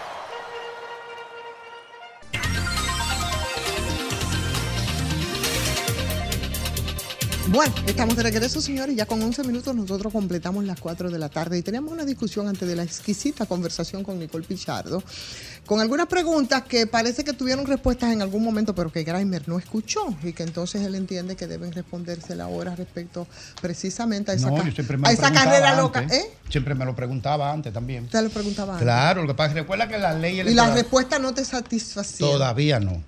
La, y de hecho la ley electoral del partido fue modificada. Eh, Sí. El presidente, Después de 20 años, sí, pero para nada, para sacar un- para nada. Casi 20 años, cuatro proyectos de leyes y además hicieron, al final Y- hicieron un y- Frankenstein y, y- y le- crearon un perro sin, sin No, dientes. y han puesto que trabajo no muerde. constitucional que le entregó a pata esa. Y lo peor- Y lo primero que hicieron fue que el- primero que la inauguró fue Leonel Fernández. Y lo peor, que la principal traba eran precisamente. Ah, bueno, sí. Algoritmo, el logaritmo. Porque, porque el, el transfugismo debe ser un tema de orden ético o moral, pero no legal. Porque tú no puedes estar. No, atado- pues debe ser legal también. No. Sí. Anda, porque pero- es un atraco a mano armada del transfugismo, en ciertos va- va- aspectos. Vamos a ver, espérate, Vamos, vamos, a ver, dale. vamos a ver. vamos Tú te puedes ir, pero deja la candidatura. Claro. Vamos, deja la Sí, candidatura. Vete como en España. desde que yo Vete con tu cédula. Vete independiente. Te vaya al gobierno. Pero este, sea, León. pero este sea fecha personal. Ganando con los votos, míos. Vamos a ver si renace. Ustedes son primos, no pueden pelear, se A van a ver, joder. a ver si tú sacas. filosofando, Si tú sacas el analista, deja de de de. de, de, Me va a reducir entonces a mí, me va a reducir No, el que analista. saque tu analista. Que te quiero Pero decir. está el analista, pasa es que tú quieres que sea tu Eh, forma. Escucha, escucha, escucha. Desde que yo era un joven estudiante de política, hace escucho, mil años, en los grupos que nos formaban desde los organismos regionales de formación política de América Latina, se discutía Nunca de izquierda, sobre... ¿verdad? ¿Eh? Nunca de izquierda. Nunca de izquierda. Claro. Tú. Claro, claro. Pero me trae. Se Y bien que lo demostraste. se no, se- señores, eh, pero, pero que las ideas no pueden ser pétreas, tú puedes. No, pero ven acá. Y Mira, Puedes ir a la derecha por miren, completo. miren, miren, eh, usted ninguno está en ninguna trinchera haciendo eh, Miren, yo nunca he exaltado eso. Es que le gusta quitarle tanca a la se gente. discutía siempre sobre quién recaía el derecho, esa era una discusión permanente, de la posición ganada en un proceso electoral. ¿Por quién votó La titularidad gente? de la. la titularidad del puesto electivo. ¿De qué, ¿Por quién votó la gente? La gente votó al individuo que se presentó al electorado sobre la plataforma. Que lo del llevó una maquinaria So- con un Le presupuesto, agrego, con le una agrego, le movilización. agrego, Con un esfuerzo le agrego, le colectivo. le agrego. Colectivo. Yo no estoy de ninguna de las partes, vamos a hacer el análisis. ¿Por quién votó la gente? Bueno, por fulano de tal, sobre una plataforma que se llama partido político o movimiento político, ¿verdad? Entonces la discusión siempre era de quién la posición. No, fulano de tal, no. Vota por el partido político, Anda, representado diablo, en Perecer. espérate que tú coges tu turno. Entonces la gente siempre la discusión era de quién es la posición. Y siempre esa discusión Si nunca, del partido del nunca termina como de cerrarse, porque no hay una basamenta que normalice la, la legalidad de esa discusión. Ahora, el transfugismo debe ser una sanción ética y moral, porque tú no puedes obligar a nadie, porque la gente se va sin un Estoy de acuerdo contigo. Pero el, el tema es, No, yo creo que lo debe que ser duele. legal. Eh, Graeme, perdón que No te moral. Pero es que, para terminar, porque estamos confundiendo. El que se va porque se fue y el que se va porque se llevó un puesto son dos cosas diferentes. No, no, yo estoy hablando del que se va y se lleva el puesto. Claro. Sí. De ese que yo estoy hablando. Yo, Pero- si usted se quiere ir, usted se va y me deja el puesto. Claro, y deja el puesto. Y no hay ningún Y problema. vaya Bueno, pues entonces vaya- vaya eso debe, eso, eso, por ejemplo, en el caso de Leonel Fernández particularmente, la ley decía que el que ganaba una posición dentro de un partido no puede, no puede irse porque pierde la candidatura. Claro. ¿Qué pasó con Leonel? Entonces ya ahí eso trasciende a lo ético. Por ejemplo, en el caso y, mío. Y, y ya tiene entonces un que componente, tiene un componente, tiene un componente legal, ¿no? Sí. Legal, en este caso. La sanción debe ser para mí más ética y moral que legal. La Pero una sanción no puede ser sociedad- ética, en una tiene que sociedad ser que, no legal. hay ética y en una sociedad Exacto, que no está va a reclamar anegada de sí, sí, sí, inmoralidad. sí, sí. Como yo yo puede vine, ponerle cargo a la moral. como que yo no vine, como yo vine metido por el medio, la figura del presidente Fernández con ese tema, Leonel Fernández no ganó una candidatura al correcto. interno del PLD. Él Por perdió. lo tanto, Perdió. Cuando No- no se le fue, aplicaba. podía inscribir una candidatura porque él no ganó Pero candidatura. los que se fueron del PLD hacia la fuerza del pueblo, habiendo ganado un espacio, una La perdían. Es un atraco a mano armada. No, la perdían. Se fueron No, y se no la sumaron a la fuerza del pueblo. en el caso mío. Sí, No, no, no, no, es que no, es diferente. no, no, no, ganar. estamos hablando Espérate, de- Grainer. Perdón, estamos hablando de los senadores, Que- de, que- que de algunos senadores, cargo electivo de la Fuerza del Sí, Pueblo, claro. que se fueron con su Su- curul debajo del brazo para otro me- Perdón, que es un tema que ha pasado en todos los partidos, que esto no es un tema se fue. Nicole. Entonces, entonces José Horacio es un tránfuga. Porque José. Horacio se fue de Alianza País, No, que ganó. no es diferente. Ah. Porque, Ah, te, voy decir, diferente. te voy a decir por qué es diferente. por qué es Porque diferente? José Horacio participó de una coalición Ajá. y su partido hizo una coalición y el partido ahora decidió no ir en coalición con la persona No, no, no, con no, el grupo no, que no, fue no. todo cuanto. Él ganó la diferente. diputación por Alianza País y se fue a Opción Democrática y se llevó su candidatura. Habrá que ver la Entonces a ese nadie le Ahora, llama hay tramposo. otro Bueno, debe aplicar igual. Claro, Debe aplicar igual, no importa, debe ¿Eh? aplicar Lo que pasa es nadie que ha salido a decirle tránsfuga a José Horacio. Porque se fue para un partido pequeño, no para un Ah, grande grande a un Pero- grande. a un pequeño para un pequeño. De un pequeño para un pequeño. No, no fue detrás del poder. Eso es lo que pasa. Ah. No andaba detrás del poder y lo pierde del Ah, pues poder. entonces es un, doble rasero. No, rasero no. Pero- que es, es más institucional. Pero No. mire, mi- pongámoslo en un ejemplo que a la gente le pueda servir de guía. Si a ti te escogen por un partido, ahí viene el problema. Tú no puedes abandonar de tu cargo que representa por un interés personal. Ahora, ¿quién evita en estas sociedades que la gente no se mueva por su interés? Pero hay que No por evitarlo. su- Pero el interés la es que pregunta mueve- es, el interés en mueve la la acción, ley de cambio, los vamos a imponer, ustedes tienen ahí la discusión, vamos a imponer que el que es escogido por un partido, si se va, pierde el plan. Eso es lo que no se ha decidido legalmente. sí. Pues, bueno, ¿cómo qué hace España? Según me cuenta un amigo, bueno, usted está en un partido político y usted decide irse del PSOE al PP o, o a- o donde usted quiera, no hay problema. Usted se va, pero no se puede, tiene que se queda independiente. No se puede ir a sumarle mayoría al que está en la acera del Pero frente es un tema ganando con los parlamentario. votos míos. Pero, Sí. pero también, si, Ah, eh, si me permite, eh, yo creo que en el fondo, Grimer, es que hay una concepción social generalizada de la unipersonalidad de los cargos. El cargo, realmente, eh, Ujú. es del titular, no del partido. ¿Cómo te lo puedo probar? ¿Cómo te lo pruebo? Pero hay una contradicción. Oye, te lo voy a, pero te lo voy a probar Dale, con un ejemplo, dale, porque lo estamos mirando en negativo, ahora con un ejemplo en positivo, que todos los partidos lo han alineado. Si un diputado se muere, ¿de quién es la diputación? Del partido. partido, debe No, no, no, no. Sí, Eh, del partido. Señores, en los hechos, no me hablen de ley. No, en los en hechos. los hechos del partido. En los hechos No. de la Sí. esposa. En los hechos de la esposa. No, no, no, no, no, no, lo es, Perdóname, no lo es, perdóname. no Tú sabes, No- no tú sabes que en los hechos, en los hechos, la legalidad dice que una terna era- ¿A y quién en los puso Karen hechos, Ricardo? el ¿A resultado de esa Karen terna Ricardo? es un Pero oye, familiar sí, directo porque espérate, ese ¿a cargo es de puso él. Karen Ricardo? Pero es que son dos cosas no, no, no, no. diferentes. ¿A quién puso Karen Oigan Ricardo? Son otro dos cosas escenario, diferentes. oigan, perdón, oigan, otro, oigan otro escenario sobre ese mismo tema. Los que se separan del partido y se declaran independientes. Ustedes recuerdan el caso de Velázquez Mainardi, por ejemplo. es el, que, es el que sí. yo recuerdo hace demasiado tiempo, pero él decidió separarse de su partido y él siguió siendo diputado independiente. O sea que ese es pero, un escenario. pero, pero regresando al punto, al punto de, de- de discusión, mira qué es lo que pasa, porque, porque ¿dónde está la contradicción, Federico? Mira, cuando un candidato a diputado se inscribe, no es una inscripción a mutuo propio, es una inscripción que se hace a través de una de un partido político que tiene personalidad jurídica, ¿verdad? Entonces, ¿qué sucede? ¿Qué sucede?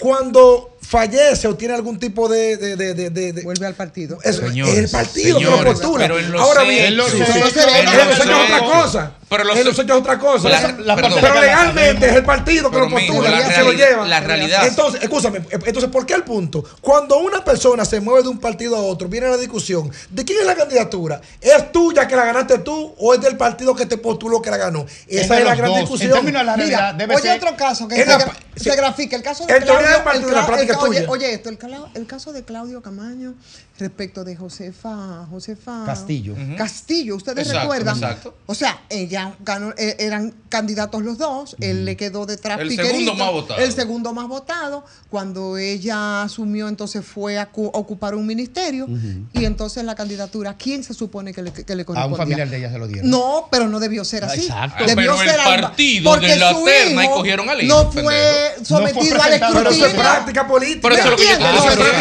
pero es una barbaridad. Pero viola la propia ley, inclusive. No. No, Eso que Claro que sí, es manejo, manejo, Ah, es el que manejo tú- político. el que tú me estabas negando hace dos No minutos. estoy negando, estoy afirmando. Es No, todo no, lo no, contrario. no, no, no. Ahora, ahora, ahora. Esa ha sido una discusión en toda América Latina. Pero Ahora, que modificar la ley para en eso. algún, sí, hay Está- que no está modificarla, hay que. Ah, modificarla. bueno. Ahora, si nos ponemos de acuerdo en el futuro, porque también te pueden, te pueden buscar un requisito constitucional de que no le puede eh, negar el derecho a quien la gente votó, porque ahí, es donde está el debate. Cuando nos vamos a la discusión, ¿sabes qué, qué dice entonces la, que se estaría violando un derecho constitucional de alguien que se ganó él en la votación? Y entonces, porque se mueva Y de que se partido, sometió al escrutinio de la gente Y ahí también. es donde viene la discusión. Por eso es que nunca nos ponemos de acuerdo.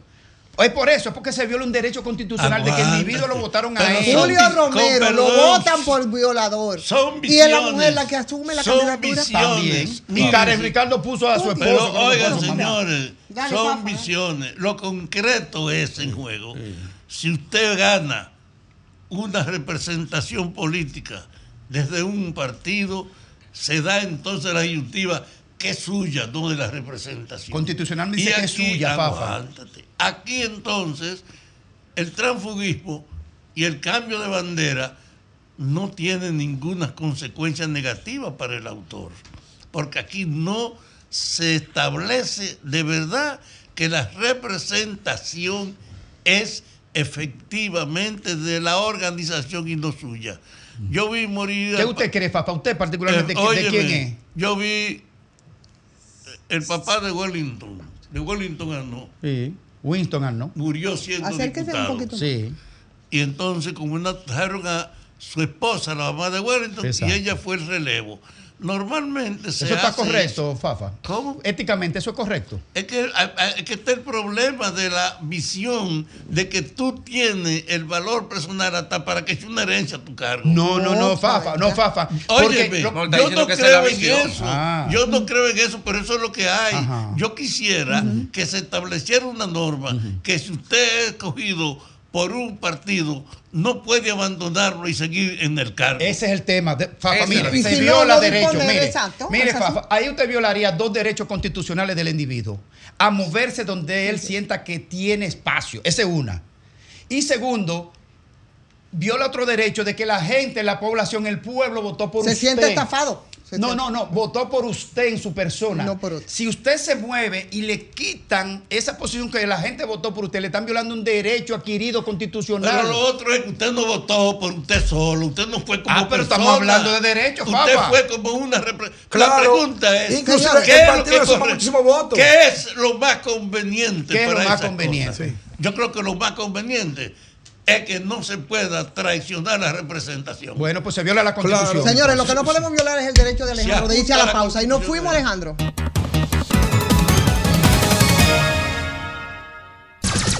Sol 106.5. Bueno, señores, ya son las cuatro. Las cuatro, ya. Wow. Las cuatro, siete minutos. Esta tarde va volando. Este- señores, ya estamos en la segunda semana. De la segunda semana de enero. Es un mes, la Navidad ya. es un mes largo, enero. Sí, Bastante y sin largo. cuarto. ¿Qué tú tienes por ahí? Sí, eh, Ivonne, tenemos, nos llega la información, una información que no es para nada alentadora para los dominicanos, y es que aparentemente ya en el país existe la presencia nuevamente de esa famos- famosa mosca del Mediterráneo que tanto, blanca. que tanto daño ha hecho a la producción nacional y que recuerden, recuerden que en su momento nos negaron la entrada de muchos productos a los Estados Unidos por la presencia Esa es la de esta mosca. blanca. La mosquita blanca. Exactamente esa mosca. Uh. Entonces, eh, la información es que ya hay presencia de esa mosca en Bávaro y en Punta Cana. Atención, producción. Atención, producción nacional, atención, agricultura. Ojalá que puedan hacer las investigaciones del lugar y hacer la aclaración también, porque este tema es muy importante para la producción nacional. Leita, de los atención. Leita, atención, Leita. que tampoco- Deberíamos hacer contacto con el Ministerio de Agricultura. Claro, para que hagan la- este para hagan la aclaración de- confirmar, Confirmar y ver y- cómo le cogen adelante de manera preventiva, porque ese Sí. es un problema bastante serio y ni tan nice en, en- en términos de las condiciones está la producción. Ustedes recuerdan en el 2016-17 que nos trancaron todas las puertas y que no se pudo importar Claro nada. que sí, Por eso claro mismo. que sí. Y hay sectores que son terriblemente golpeados. Mi querido Fafa Tavera, buenas tardes. Le doy de nuevo las buenas tardes para escuchar su comentario. Mientras escuchaba aquí la discusión, la asociaba con el motivo que traía para este, o que traje para este comentario.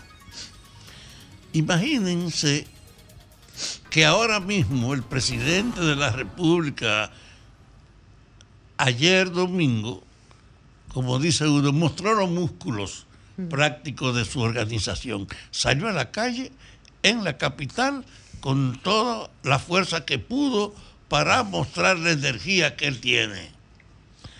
Y así también lo han hecho otros, para mostrar la fuerza. Estamos compitiendo para proyectar una imagen de superioridad entre la gente que nos sigue. Pero ahí viene mi desgraciada posición.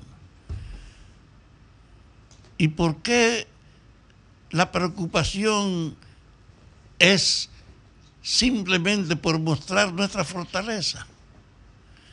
No hay ninguna preocupación por el compromiso. No es una discusión acerca de lo que se pretende, de lo que se ofrece, de lo que se quiere. no hay en forma fundamental de la actividad basada en las diferencias que puede tener un grupo frente a otro en la propuesta. Realmente, aquí el compromiso electoral ha estado marcado por la relación con una fuerza y por luchar por usted imponerse sobre el otro.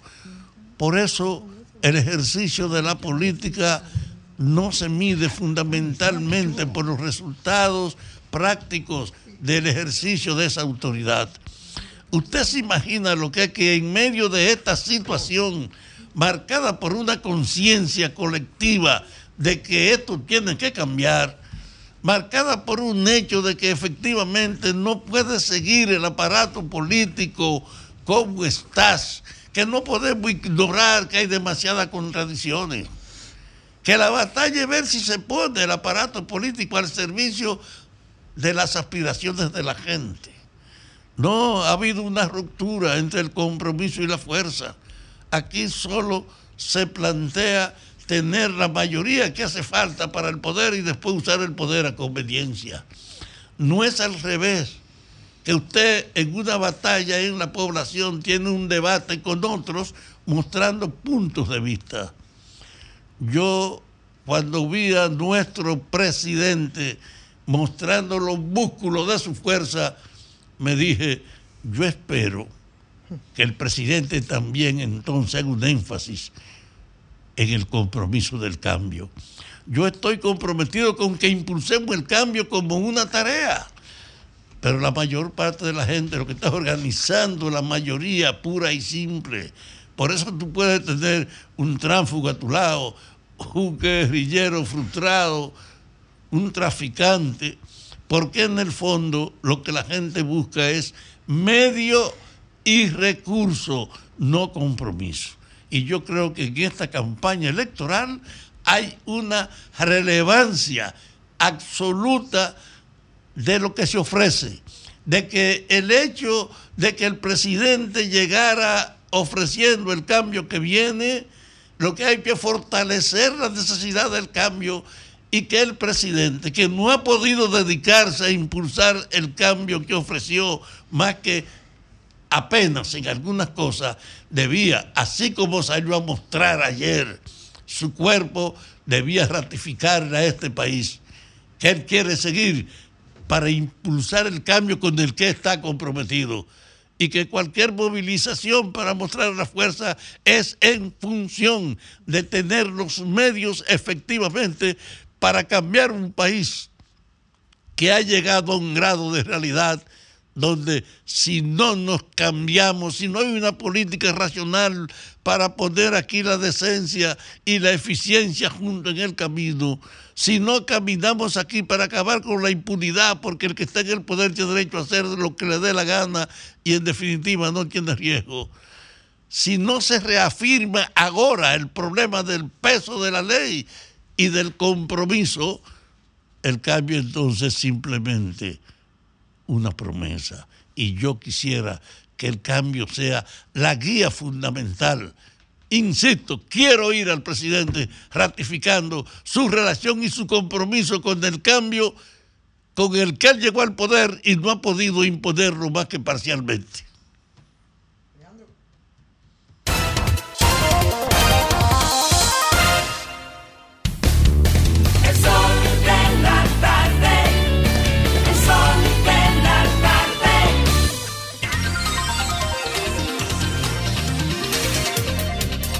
4 y 14 minutos aquí en el sol de la tarde y seguimos con nuestras jornadas de comentarios y a seguidas nuestra compañera Ivonne Ferrer. Gracias, mi querido Federico, muchísimas gracias. Y desde aquí, por supuesto, como todos los días, un saludo a la República Dominicana de esta tribuna que es el sol de la tarde.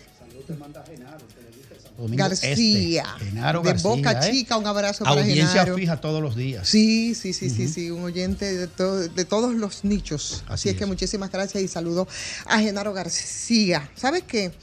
En 1999, aunque el pasado no tenga arreglo, pero yo pienso que sigo pensando que de las cosas más terribles que le ha podido ocurrir al periodismo es la no utilización del background para que se puedan entender algunas cosas. Eh, tengo que recurrir a él, a él, necesariamente, hasta por formación profesional.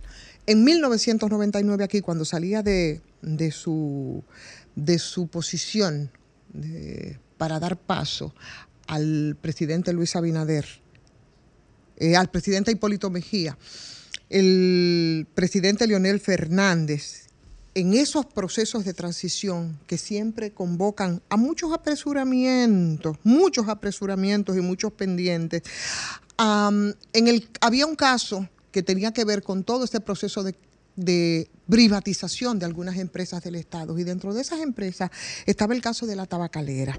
Lo recuerdo porque fue justamente en, en- en esos tres meses de transición cuando el que era presidente de la Comisión de Liquidación de la Tabacalera, que después fue diputado y que recibe el nombre de Adalberto Rosa de Santiago, eh, Adalberto Rosa emitió una resolución ahí, en esa, en rapidez de ese momento, donde él otorgaba, como presidente de la Comisión de Licitación, eh, un documento en el que él, él legitimaba como dación en pago el Colegio La Esperanza, que era parte de lo que era, eh, eh, lo que era el colegio que era una estructura para los estudiantes y fue una conquista de los trabajadores de la tabacalera, el colegio La Esperanza. Él mismo, como juez y parte, presidente de la comisión, él cogió esa- eso y eso implicó cerca de 80 millones de pesos. De eso ocurre. Y ocurre con mucha frecuencia en los procesos de, trans- de transición. ¿Y por qué yo digo esto? Y a lo que me voy a referir. Me voy a referir precisamente a el decreto reciente del presidente Luis Abinader, después de una sentencia de la Suprema que no dejaba más caminos legales, parece que eh, el presidente derogaba y derogaba eh, uno de los últimos que había firmado el presidente Danilo Medina, que es el 270-20, y con eso dejó cancelado ese permiso de construcción del aeropuerto internacional de Bávaro. Se han dicho muchas cosas, se pone fin a una, a una especie de batalla entre los dos grupos económicos más poderosos de la zona, evidentemente, que es el grupo Abrisa, dueños de Capcana, y los promotores de la de AIB, Aeropuerto Internacional de Bávaro, y el grupo Punta Cana, eh, del aeropuerto, de ese aeropuerto. Pero mucho más allá de todo el tema de esas peleas corporativas al margen, yo creo que nos remonta también a la historia que uno de los puntos más criticados y que más urticaria ha creado eh, y que fue, yo pienso, que un detonante importante para lo que sucedió después fue precisamente Además de la idea de construir un aeropuerto ahí en la zona turística de Bávaro, que arrancó hace unos cuantos años y se hizo una realidad a finales del gobierno de Danilo, sin contar las historias aquí para la construcción de algunos aeropuertos. Y eso tiene mucho que ver con la historia realmente de Aerodón, cómo surge todo esto y la necesidad de que fueran privatizados, pero ese no es el caso. Hubo elementos importantes que tienen que ver con lo que se hizo y el apresuramiento de esos momentos de la transición, cuando el 18 de julio salió la licencia ambiental, la supuesta licencia ambiental. O lo que ocurrió entonces después, eh, unos días después, cuando llegó el decreto del presidente Danilo Medina, dando luz verde y en agosto ya estaba llegando la autorización del IDAC para iniciar la construcción. O sea, dentro de todas las críticas que se han hecho, fue todo ese proceso dentro del el cambio que se hacía ¿eh? en cortísimo tiempo de la transición. Y por eso esa construcción arrancó porque ahí mismo cambió el gobierno, el IDAC tenía una nueva administración, la nueva administración había declarado el proyecto como lesivo al interés público, ahí comenzó todo el proceso de la batalla legal, ahí comenzaron los promotores, por ejemplo, del Aeropuerto Internacional de, Bava, de Bávaro, que pedían que se anulara la, la declaración del IDAC, que los dejaran seguir con el proyecto, y eso pasó eh, a mano de los tribunales y sobre todo al Tribunal Superior Administrativo. Hay toda una historia toda una historia respecto a, a- esto, pero ¿cuáles argumentos, además de los procesos de legal y la anulación del proyecto, que ahora corona el presidente Luis Abinader. Bueno, cuando llegó la nueva administración del IDAC, dijeron ellos que faltaron permisos, que faltaron procesos administrativos por completar eh, y que eso parecía lesivo. Invitaron a los promotores del proyecto a que llevaran entonces eh, todo lo que faltaba, pero todo lo que faltaba no fue otra cosa más que producto precisamente de esto que se hace al vapor, de muchos proyectos que, y que no es nuevo, que siempre se ha hecho. Algunos pasan como si nada como fue el caso de la tabacalera. Por eso pongo el ejemplo.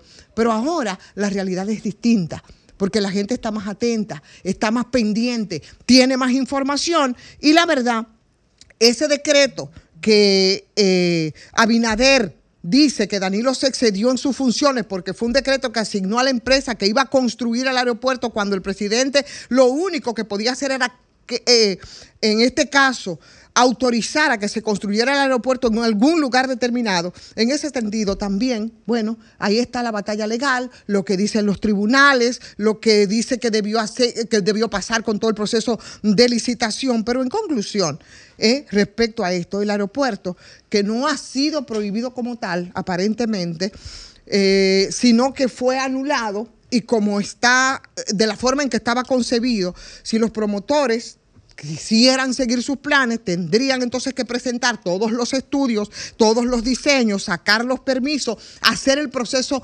nuevamente, pero todos esos procesos fueron volados precisamente en esos apresuramientos que se dan aquí en los cambios de construcción, de, de- de- en los cambios, en esos procesos, ¿no? De cambios de gobierno. Señores, donde se viola absolutamente todo. Y eso para mí fue la peor desgracia de esa propuesta del aeropuerto internacional de Bávaro, que quedó evidenciado cómo se quieren pasar cosas por debajo de la mesa cuando se supone que eh, todo el mundo está pensando en otra cosa y cuando se supone que debe quedar bastante claro, bastante claro, los procedimientos que se llevan a a cabo, sobre todo con proyectos como los que implicaba la posible construcción del aeropuerto internacional de Bávaro, que como en el caso de la tabacalera y otros también que se pasan sobre la mesa, por debajo de la mesa, en este caso, bueno, pues no fue así. Yo creo que lo que más pesó fue precisamente esto.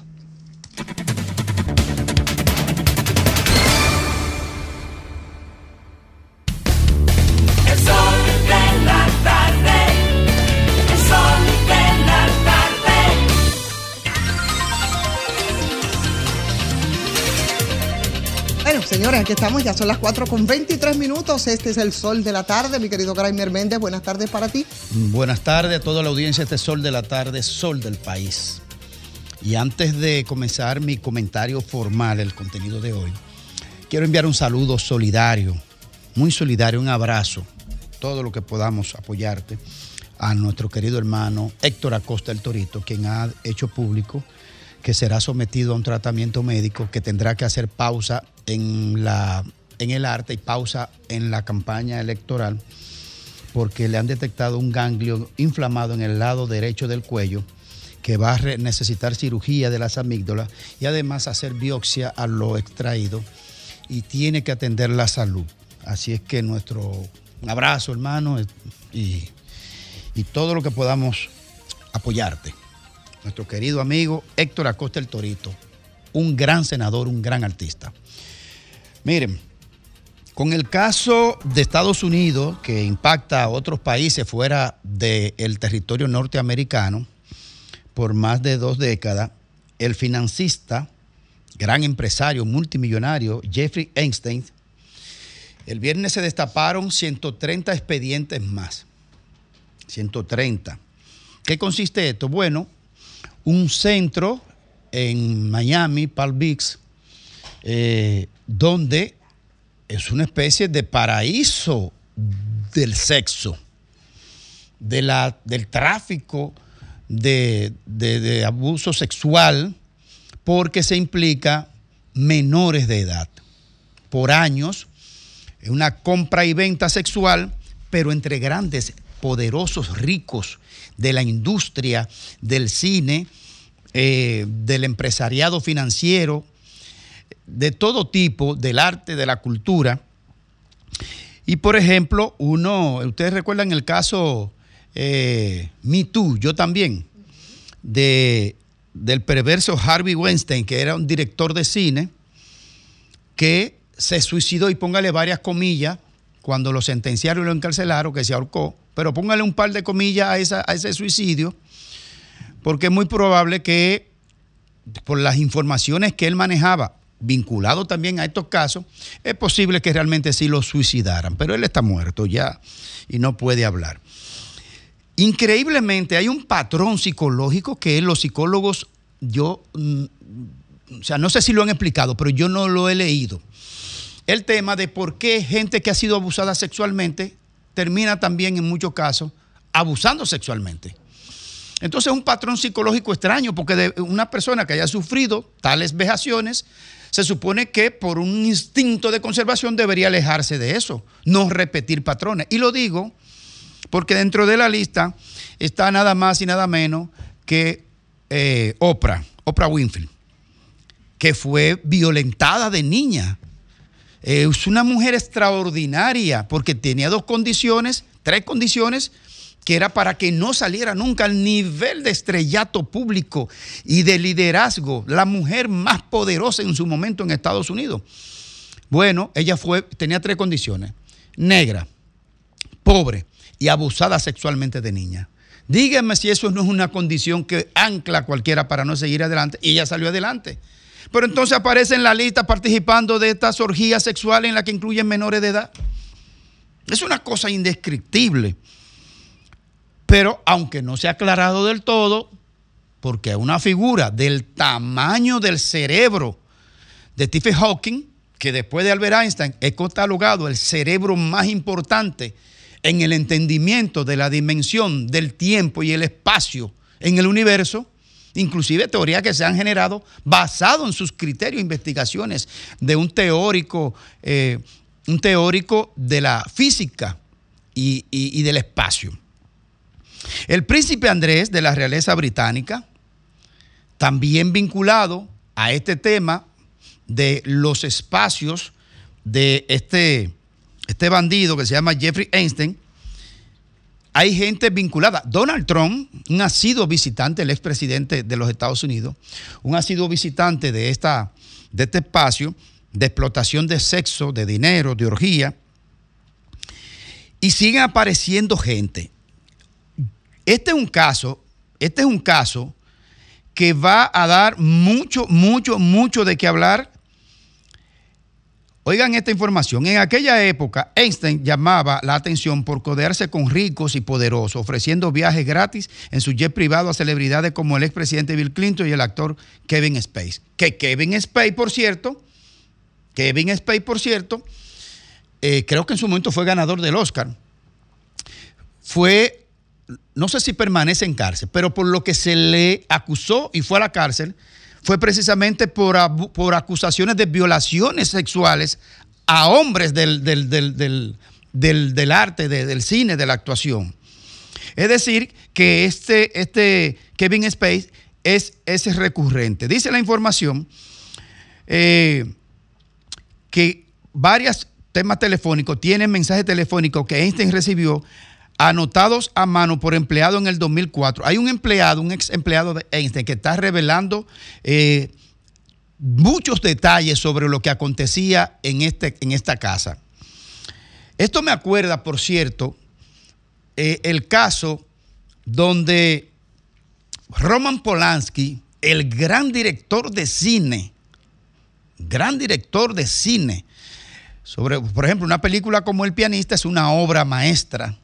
Bueno, pues Roman Polanski, cuando en los años, por cierto, fue el esposo de Sharon Stey, la que murió acuchillada en su casa con un embarazo de ocho meses. eh, él tuvo que salir de los Estados Unidos porque llevó a una chica a un casting a la casa de otro actor, ganador del Oscar, y ahí violó a una jovencita eh, en, una, en, un- en una piscina, una cosa de esa. Y tuvo que salir de Estados Unidos y no ha podido volver porque él se maneja en espacios de países que no puedan ser extraditados. Una, un maestro del cine, Roman Polanski, y violó una chamaquita en los Estados Unidos y no ha podido retornar. Y de eso hace ya décadas y décadas y décadas. En Estados Unidos realmente son muy estrictos en este tema, muy estrictos. Este es un tema que va a generar mucha información, mucha data y van a caer santos. Santos, porque aunque lo de Stephen Hawking no ha sido comprobado totalmente, ¿no, Federico? Pero, pero, pero por lo que se filtró, como que tenía orgías sexuales con menores. Yo creo que este caso va a ser paradigmático, va a generar mucha tinta, mucha literatura, va a generar muchos juicios, van a tener que ir al banquillo de los acusados a dar declaraciones de manera eh, estricta en el sistema judicial dominicano, pero la verdad es que Jeffrey Einstein es un depravado de marca mayor. Alejandro.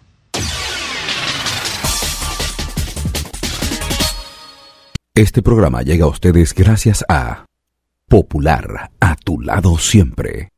Hola, soy César Alberto Perello y este es su segmento de finanzas personales en el sol de la tarde. Ahora que finalizó el año 2023 y que comenzamos este 2024, es importante hacer un recuento de cómo nos fue para saber dónde estamos y así tener un buen punto de partida.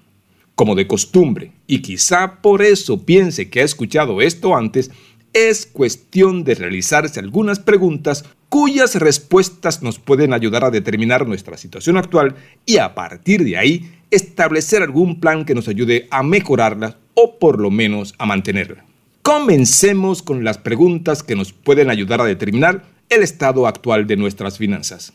En este año recién finalizado, ¿qué pasó con nuestro patrimonio? ¿Se incrementó o disminuyó?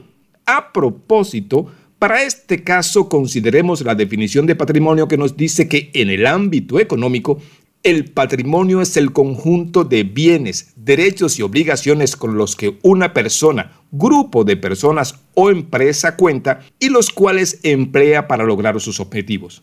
En este sentido, se puede entender que el patrimonio son sus recursos y el uso que les da a estos. Pero siguiendo con las preguntas, llegamos a dos que son obligatorias en este proceso. Primero, en 2023, ¿nuestras deudas aumentaron o disminuyeron? Y segundo, ¿qué pasó con nuestros activos o posesiones? ¿Son más o son menos que al comenzar el 2023? De estas respuestas podemos sacar las conclusiones que nos lleven a manejar mejor las finanzas personales en este 2024. Con ellas también podemos concluir qué hicimos bien durante el año pasado, qué queremos seguir haciendo bien o mejorar en este año y también podemos ver los errores cometidos, el precio que pagamos por ello y en consecuencia tratar por todos los medios de no repetirlos. Una y otra vez he compartido con ustedes mi criterio, no necesariamente cierto, de que las finanzas personales son más que nada una actitud. Eso puede explicar por qué gente sin educación formal no cae en la olla fácilmente, mientras que otros graduados incluso de contabilidad no salen de ella. Nada personal, colega. En este 2024, la actitud hacia el dinero es un primer paso y quizás el más importante, a respetarlo, ahorrarlo y producirlo como nunca antes. Recuerden que se pueden comunicar con nosotros a la dirección Pereyó-César en Instagram y también a través de Pereyó C en X. Soy César Alberto Pereyó y este fue su segmento de finanzas personales en el sol de la tarde. Hasta la próxima. Este programa fue una presentación de Popular, a tu lado siempre.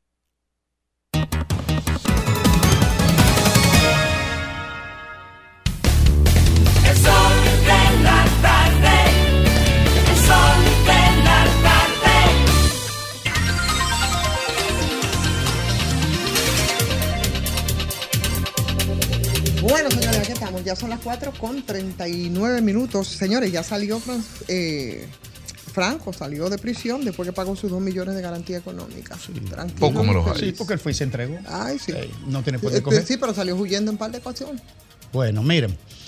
Eh, con relación a la información que ofreció el compañero Lajara hace unos minutos, el equipo de producción hizo contacto vía telefónica con el ministro Limber Cruz, ministro de Agricultura, con el tema este de la presencia nuevamente de la mosquita del Mediterráneo que daña los frutos, impide la exportación. Mosquita blanca, Ha dicho, para que la gente entienda. mosquita Sí, blanca. ha dicho el ministro a producción que él está en este momento en el Palacio de la Presidencia reunido, que no podía hablar en este momento, pero que pudiera hacer contacto más adelante con nosotros, pero el tiempo se nos está agotando. Pero Imaginamos que por el mismo tema debe estar en Palacio. Debe estar, ¿verdad? especulamos, ¿no? Sí. Pudiera ser. Sí. Y Así sería lo correcto en todo caso, ¿no? Sí, pero sí, sí. Ojalá que puedan, que puedan establecer comunicación con nosotros antes de terminar el programa, porque esta información es prioritaria para la producción Claro nacional. que sí. Mientras tanto, y si ah, entre si hacen o no comunicación con nosotros, suponemos que es esto, vamos a dar entonces las buenas tardes de nuevo a Federico Chovine. Buenas tardes, Federico. Gracias, Ivonne. Buenas tardes. Y buenas tardes, amigos que nos ven y que nos escuchan. Miren, el pasado sábado fui, estuve, perdón, porque mi papá decía que fui es una palabra muy fea, porque rememora otra cosa.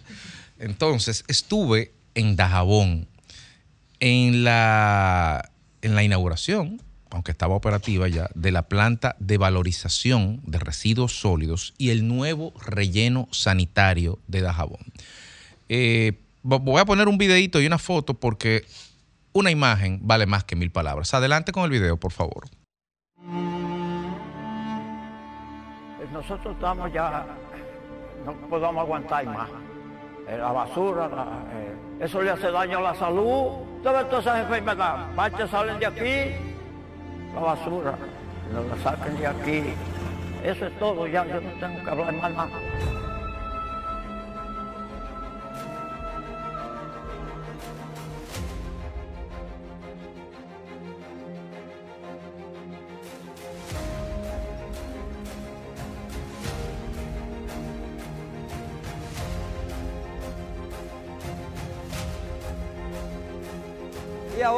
Bien, ya podemos venir sin miedo, no se parece a lo de antes como estaba.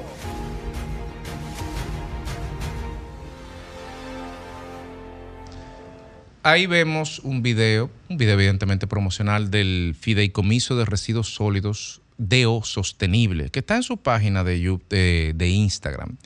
Eh, quise poner este video que duró un casi un minuto porque este problema que vimos ahí, este horror, estas visiones posapocalípticas que vimos ahí de vacas en los vertederos comiendo basura, de gente con la basura en los tobillos buscando cartoncitos, buscando eh, botellita de plástico y para poder sobrevivir y venderla.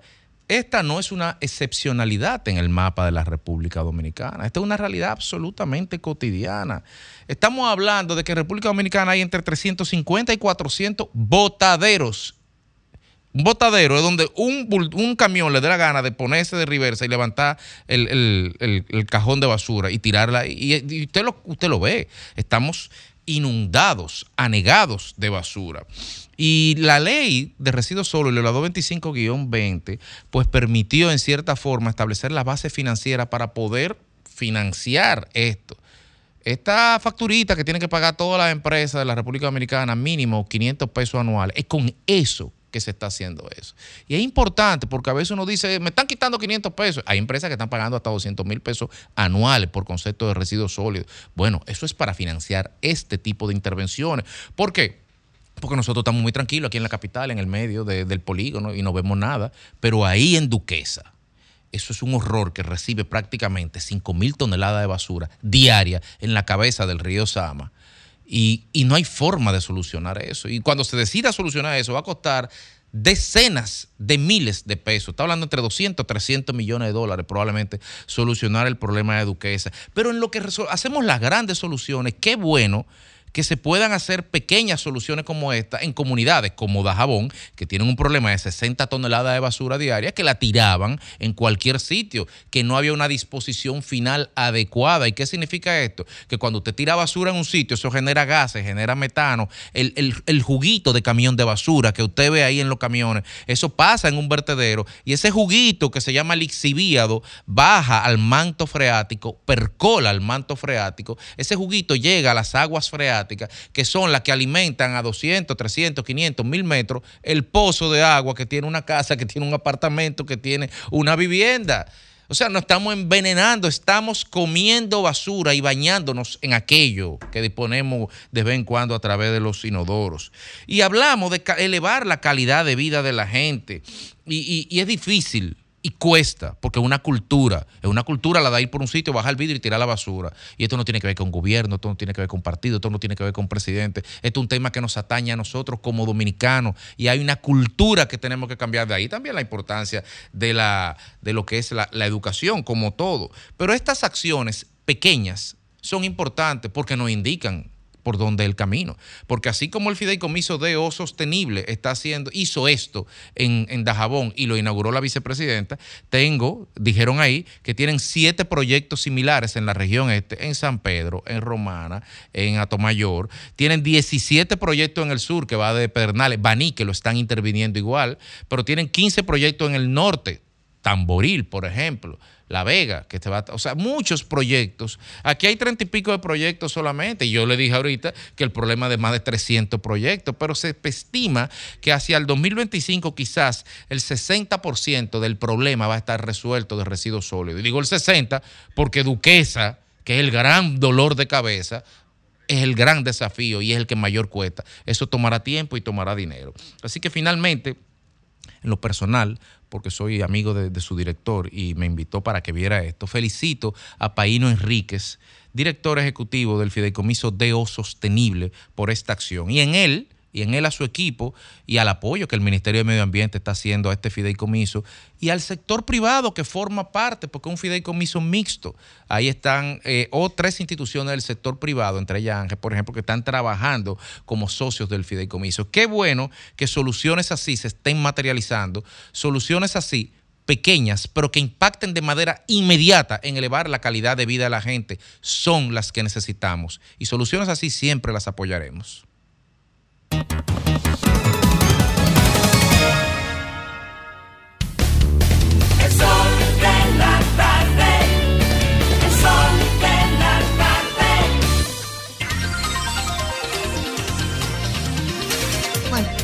Son las 4 ya, eh, y 46 minutos en esta tarde del lunes, señores. Arresto, no, con- no, es un tema que tenemos que tratar y lo haremos mañana, sobre el arresto del expresidente, el la orden de arresto sobre Sui Miki y O. Michael Martelly. Del homenajeado con la orden de Duarte y Sánchez Mella. por Leonel Fernández, así mismo con la orden de Duarte Sánchez y Mellas. El señor está vinculado a corrupción y por supuesto plataforma ¿Ese era en cuero? para los negocios del narcotráfico. ¿Eso no era en cuero? Toca en su defensa, toca bien. So- eso- Pero en Es muy bueno. Y, Eso es no, cuero. bailarín Sí, también. No. Da- dando piquete hasta abajo. Sí, y bailarín, Señores, pero- Sui Miki, ¿eh? o, o Michelle Martelis alias Sui Miki. ¿Eh? Bueno, señor Lajara, buenas tardes. Muchísimas gracias, Ivonne. La senaduría de la capital es un tema que se debate, vuelve y se debate, vuelve y se debate. Y cuando tú crees que el tema dejó de ser el tema, vuelve y se debate nuevamente. Y yo me senté a preguntar, a analizar, a preguntar a terceros qué entendían o qué veían en la capital con este tema de la senaduría y por qué era un tema tan interesante. Y en base a mi investigación que hice sobre este tema, entonces yo llegué a las siguientes conclusiones. El debate sobre la senaduría no es tan simple como usted y yo lo estamos viendo. Lo que pasa es que a la senaduría se vota el mismo día que se vota a la presidencia. Es así, ¿verdad? Entonces eso genera un efecto ola a favor o en contra del presidente y el presidente sabe que es un problema para él. Por eso ha dado todos los saltos o todos los brincos habidos y por haber para ver cómo resuelve el caso del problema de la capital. El PRM tiene dos grandes problemas en la capital que todo el mundo lo sabe y no hay que ser un erudito de Harvard o de Georgetown o de la George Washington University, que son los más duros en términos de comunicación política. Y es el siguiente. La división Carolina Mejía, David Collado a la alcaldía y el vacío de poder, senaduría que deja Farideh Raful y que no tiene y que no tiene Guillermo Moreno los zapatos o los pies suficientemente grandes para ocupar la posición y lograr competir por esa plaza que es la más importante del país. Con la problemática de la alcaldía, que todo el mundo sabe que Carolina Mejía viene, de una, viene con unos números en picada, cayendo principalmente luego de las dos inundaciones del 8 de noviembre del 22 y el 18 de noviembre del 23, del 23 que tanto daño económico, fí- físico, psicológico hizo aquí en la capital. El problema de la senaduría es peor todavía, porque entonces aquí el voto es el mismo día y Abinader anda buscando cómo evitar ese efecto ola en su contra, porque hay una ola a favor de Omar Fernández para la senaduría. Y Abinader lo que dice es, y si ese muchacho agarra una ola que va y vota por él, y en esa ola votando por él, votan en contra mí en la capital, yo voy a tener muchos problemas. Abinader, ¿y sabes qué? Tienes muchos problemas porque no es tan fácil. Omar se ha posicionado en el imaginario de las personas como un senador ya realizado, que solamente falta que llegue el día para votar, que gana seguro. Eso es lo que la gente entiende. Faride, por su parte, el presidente le dio un caramelito envenenado cuando le dijo que la capital le quedaba chiquita. Me imagino que el país le queda grande entonces a Faride. Eso es un caramelito envenenado para entretenerla por un momento, como luego le dan una subcoordinación. Nunca en mi vida había visto un anuncio público de un subcoordinador, pero está bien, vamos a respetar su criterio. Pero Guillermo Moreno tiene en sus hombros el mote de que solo sale cada cuatro años a buscar votos o a pedir votos. Que nadie lo ha visto nunca asumiendo un tema nacional, ni Loma Miranda, ni este, ni el otro, el 4% o, que, o, que, o, lo de la Plaza de la Bandera. Las grandes conquistas sociales que se han realizado en este país, en ninguna de ellas ha estado presente, por lo menos como cabeza, Guillermo Moreno. Entonces, claro que hay un vacío. Claro que Abinader debe tener eh, eh, eh, problemas y que debe estar nervioso con la plaza de la capital. Y algo que ustedes no están calculando, señores, Federico, Fafa, que no se está calculando, es que para esa elección de senador es Omar y Leonel versus Guillermo Moreno y Abinader. Se le olvida también que es Abel Martínez y Omar Fernández versus Guillermo Moreno y Abinader. En español, es dos contra uno por todos lados. Entonces, tiene razón Abinader está nervioso. Yo lo que veo simplemente es lo siguiente, que como Abinader sabe que están cortando barba, desde ahora está poniendo la suya en remojo.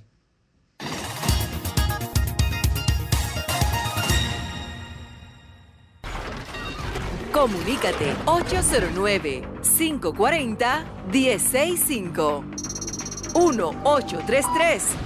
1-833-610-1065 desde los Estados Unidos. Sol 106.5, la más interactiva.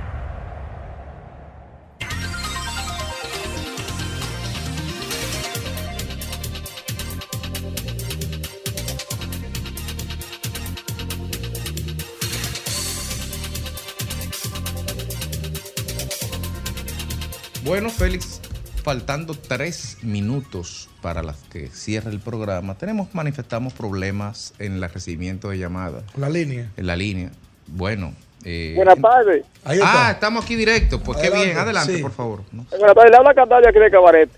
Y oyendo el análisis de Félix Lajara, ¿usted cree que a la hora que el presidente, como en el día de ayer, se anunció que todo el mundo va para la calle, eh, Omar Fernández le queda, le queda grande a- al PRM y a Guillermo Moreno? Señores, no, no hay forma humana de que el PLD y la Fuerza del Pueblo le ganen a Guillermo Moreno de la capital con Luis Abinader, David Collado, Carolina Mejía, queriendo crear un, un conflicto. Dice que hay problema entre, entre David y Carolina. ¿Qué problema hay si estaban los dos juntos ayer? Yo estaba en la capital y estaban los dos juntos ayer en el alto. No hay ningún problema. Lo que pasa es que la oposición quiere que haya un problema sin haberlo. Y, y Luis cuatro años más, Carolina cuatro años más y Guillermo Moreno senador de la capital. Tenía que haber empezado por ahí. Gracias por su llamada. Próxima tiempo. llamada, Alejandro, por favor. Sí, buenas tardes. Sí, buenas tardes. Adelante. Yo le preguntaría al señor Lajara cuáles son las causas que ha sumado, a la que se ha sumado Omar Fernández ¿A cuáles causas se ha sumado? No, no me mira a mí, a ti que te están preguntando. ¿Quién debe responder eso mal? Porque yo aquí estoy como analista, no como. No, Bueno, él no tiene respuesta. Gracias por su llamada. Próxima llamada, por favor. Dile a él, dile a él que como diputado ha hecho su aporte y que el por ciento que tiene Omar ahora mismo pueden No, pero él lo que preguntó. ¿cuál es el aporte? Lo ha hecho más que Guillermo Moreno, porque ¿qué ha hecho Guillermo Moreno? Criticar, que aparece cada cuatro Que años. le pregunte por Twitter lo mal, que Omar maneja su Twitter, Sí, su, es- su red el mismo. que le pueden preguntar al diputado pregunte. Fernández. Bien, gracias por su llamada. Eh, Próxima llamada, por favor. Y buenas tardes. Sí, adelante. Eh, el señor que llamó, que dijo que el que al PLD, a la Fuerza del Pueblo y a Omar Fernández le iban a dar una pela en la capital, el gobierno entero, el gobierno. Dígale que si hace alguna apuesta, yo dejo mi número ahí para que juguemos algo, a darle un par de millones de pesos. Sí, Yo voy a bueno, dar- bueno, deje su número ahí.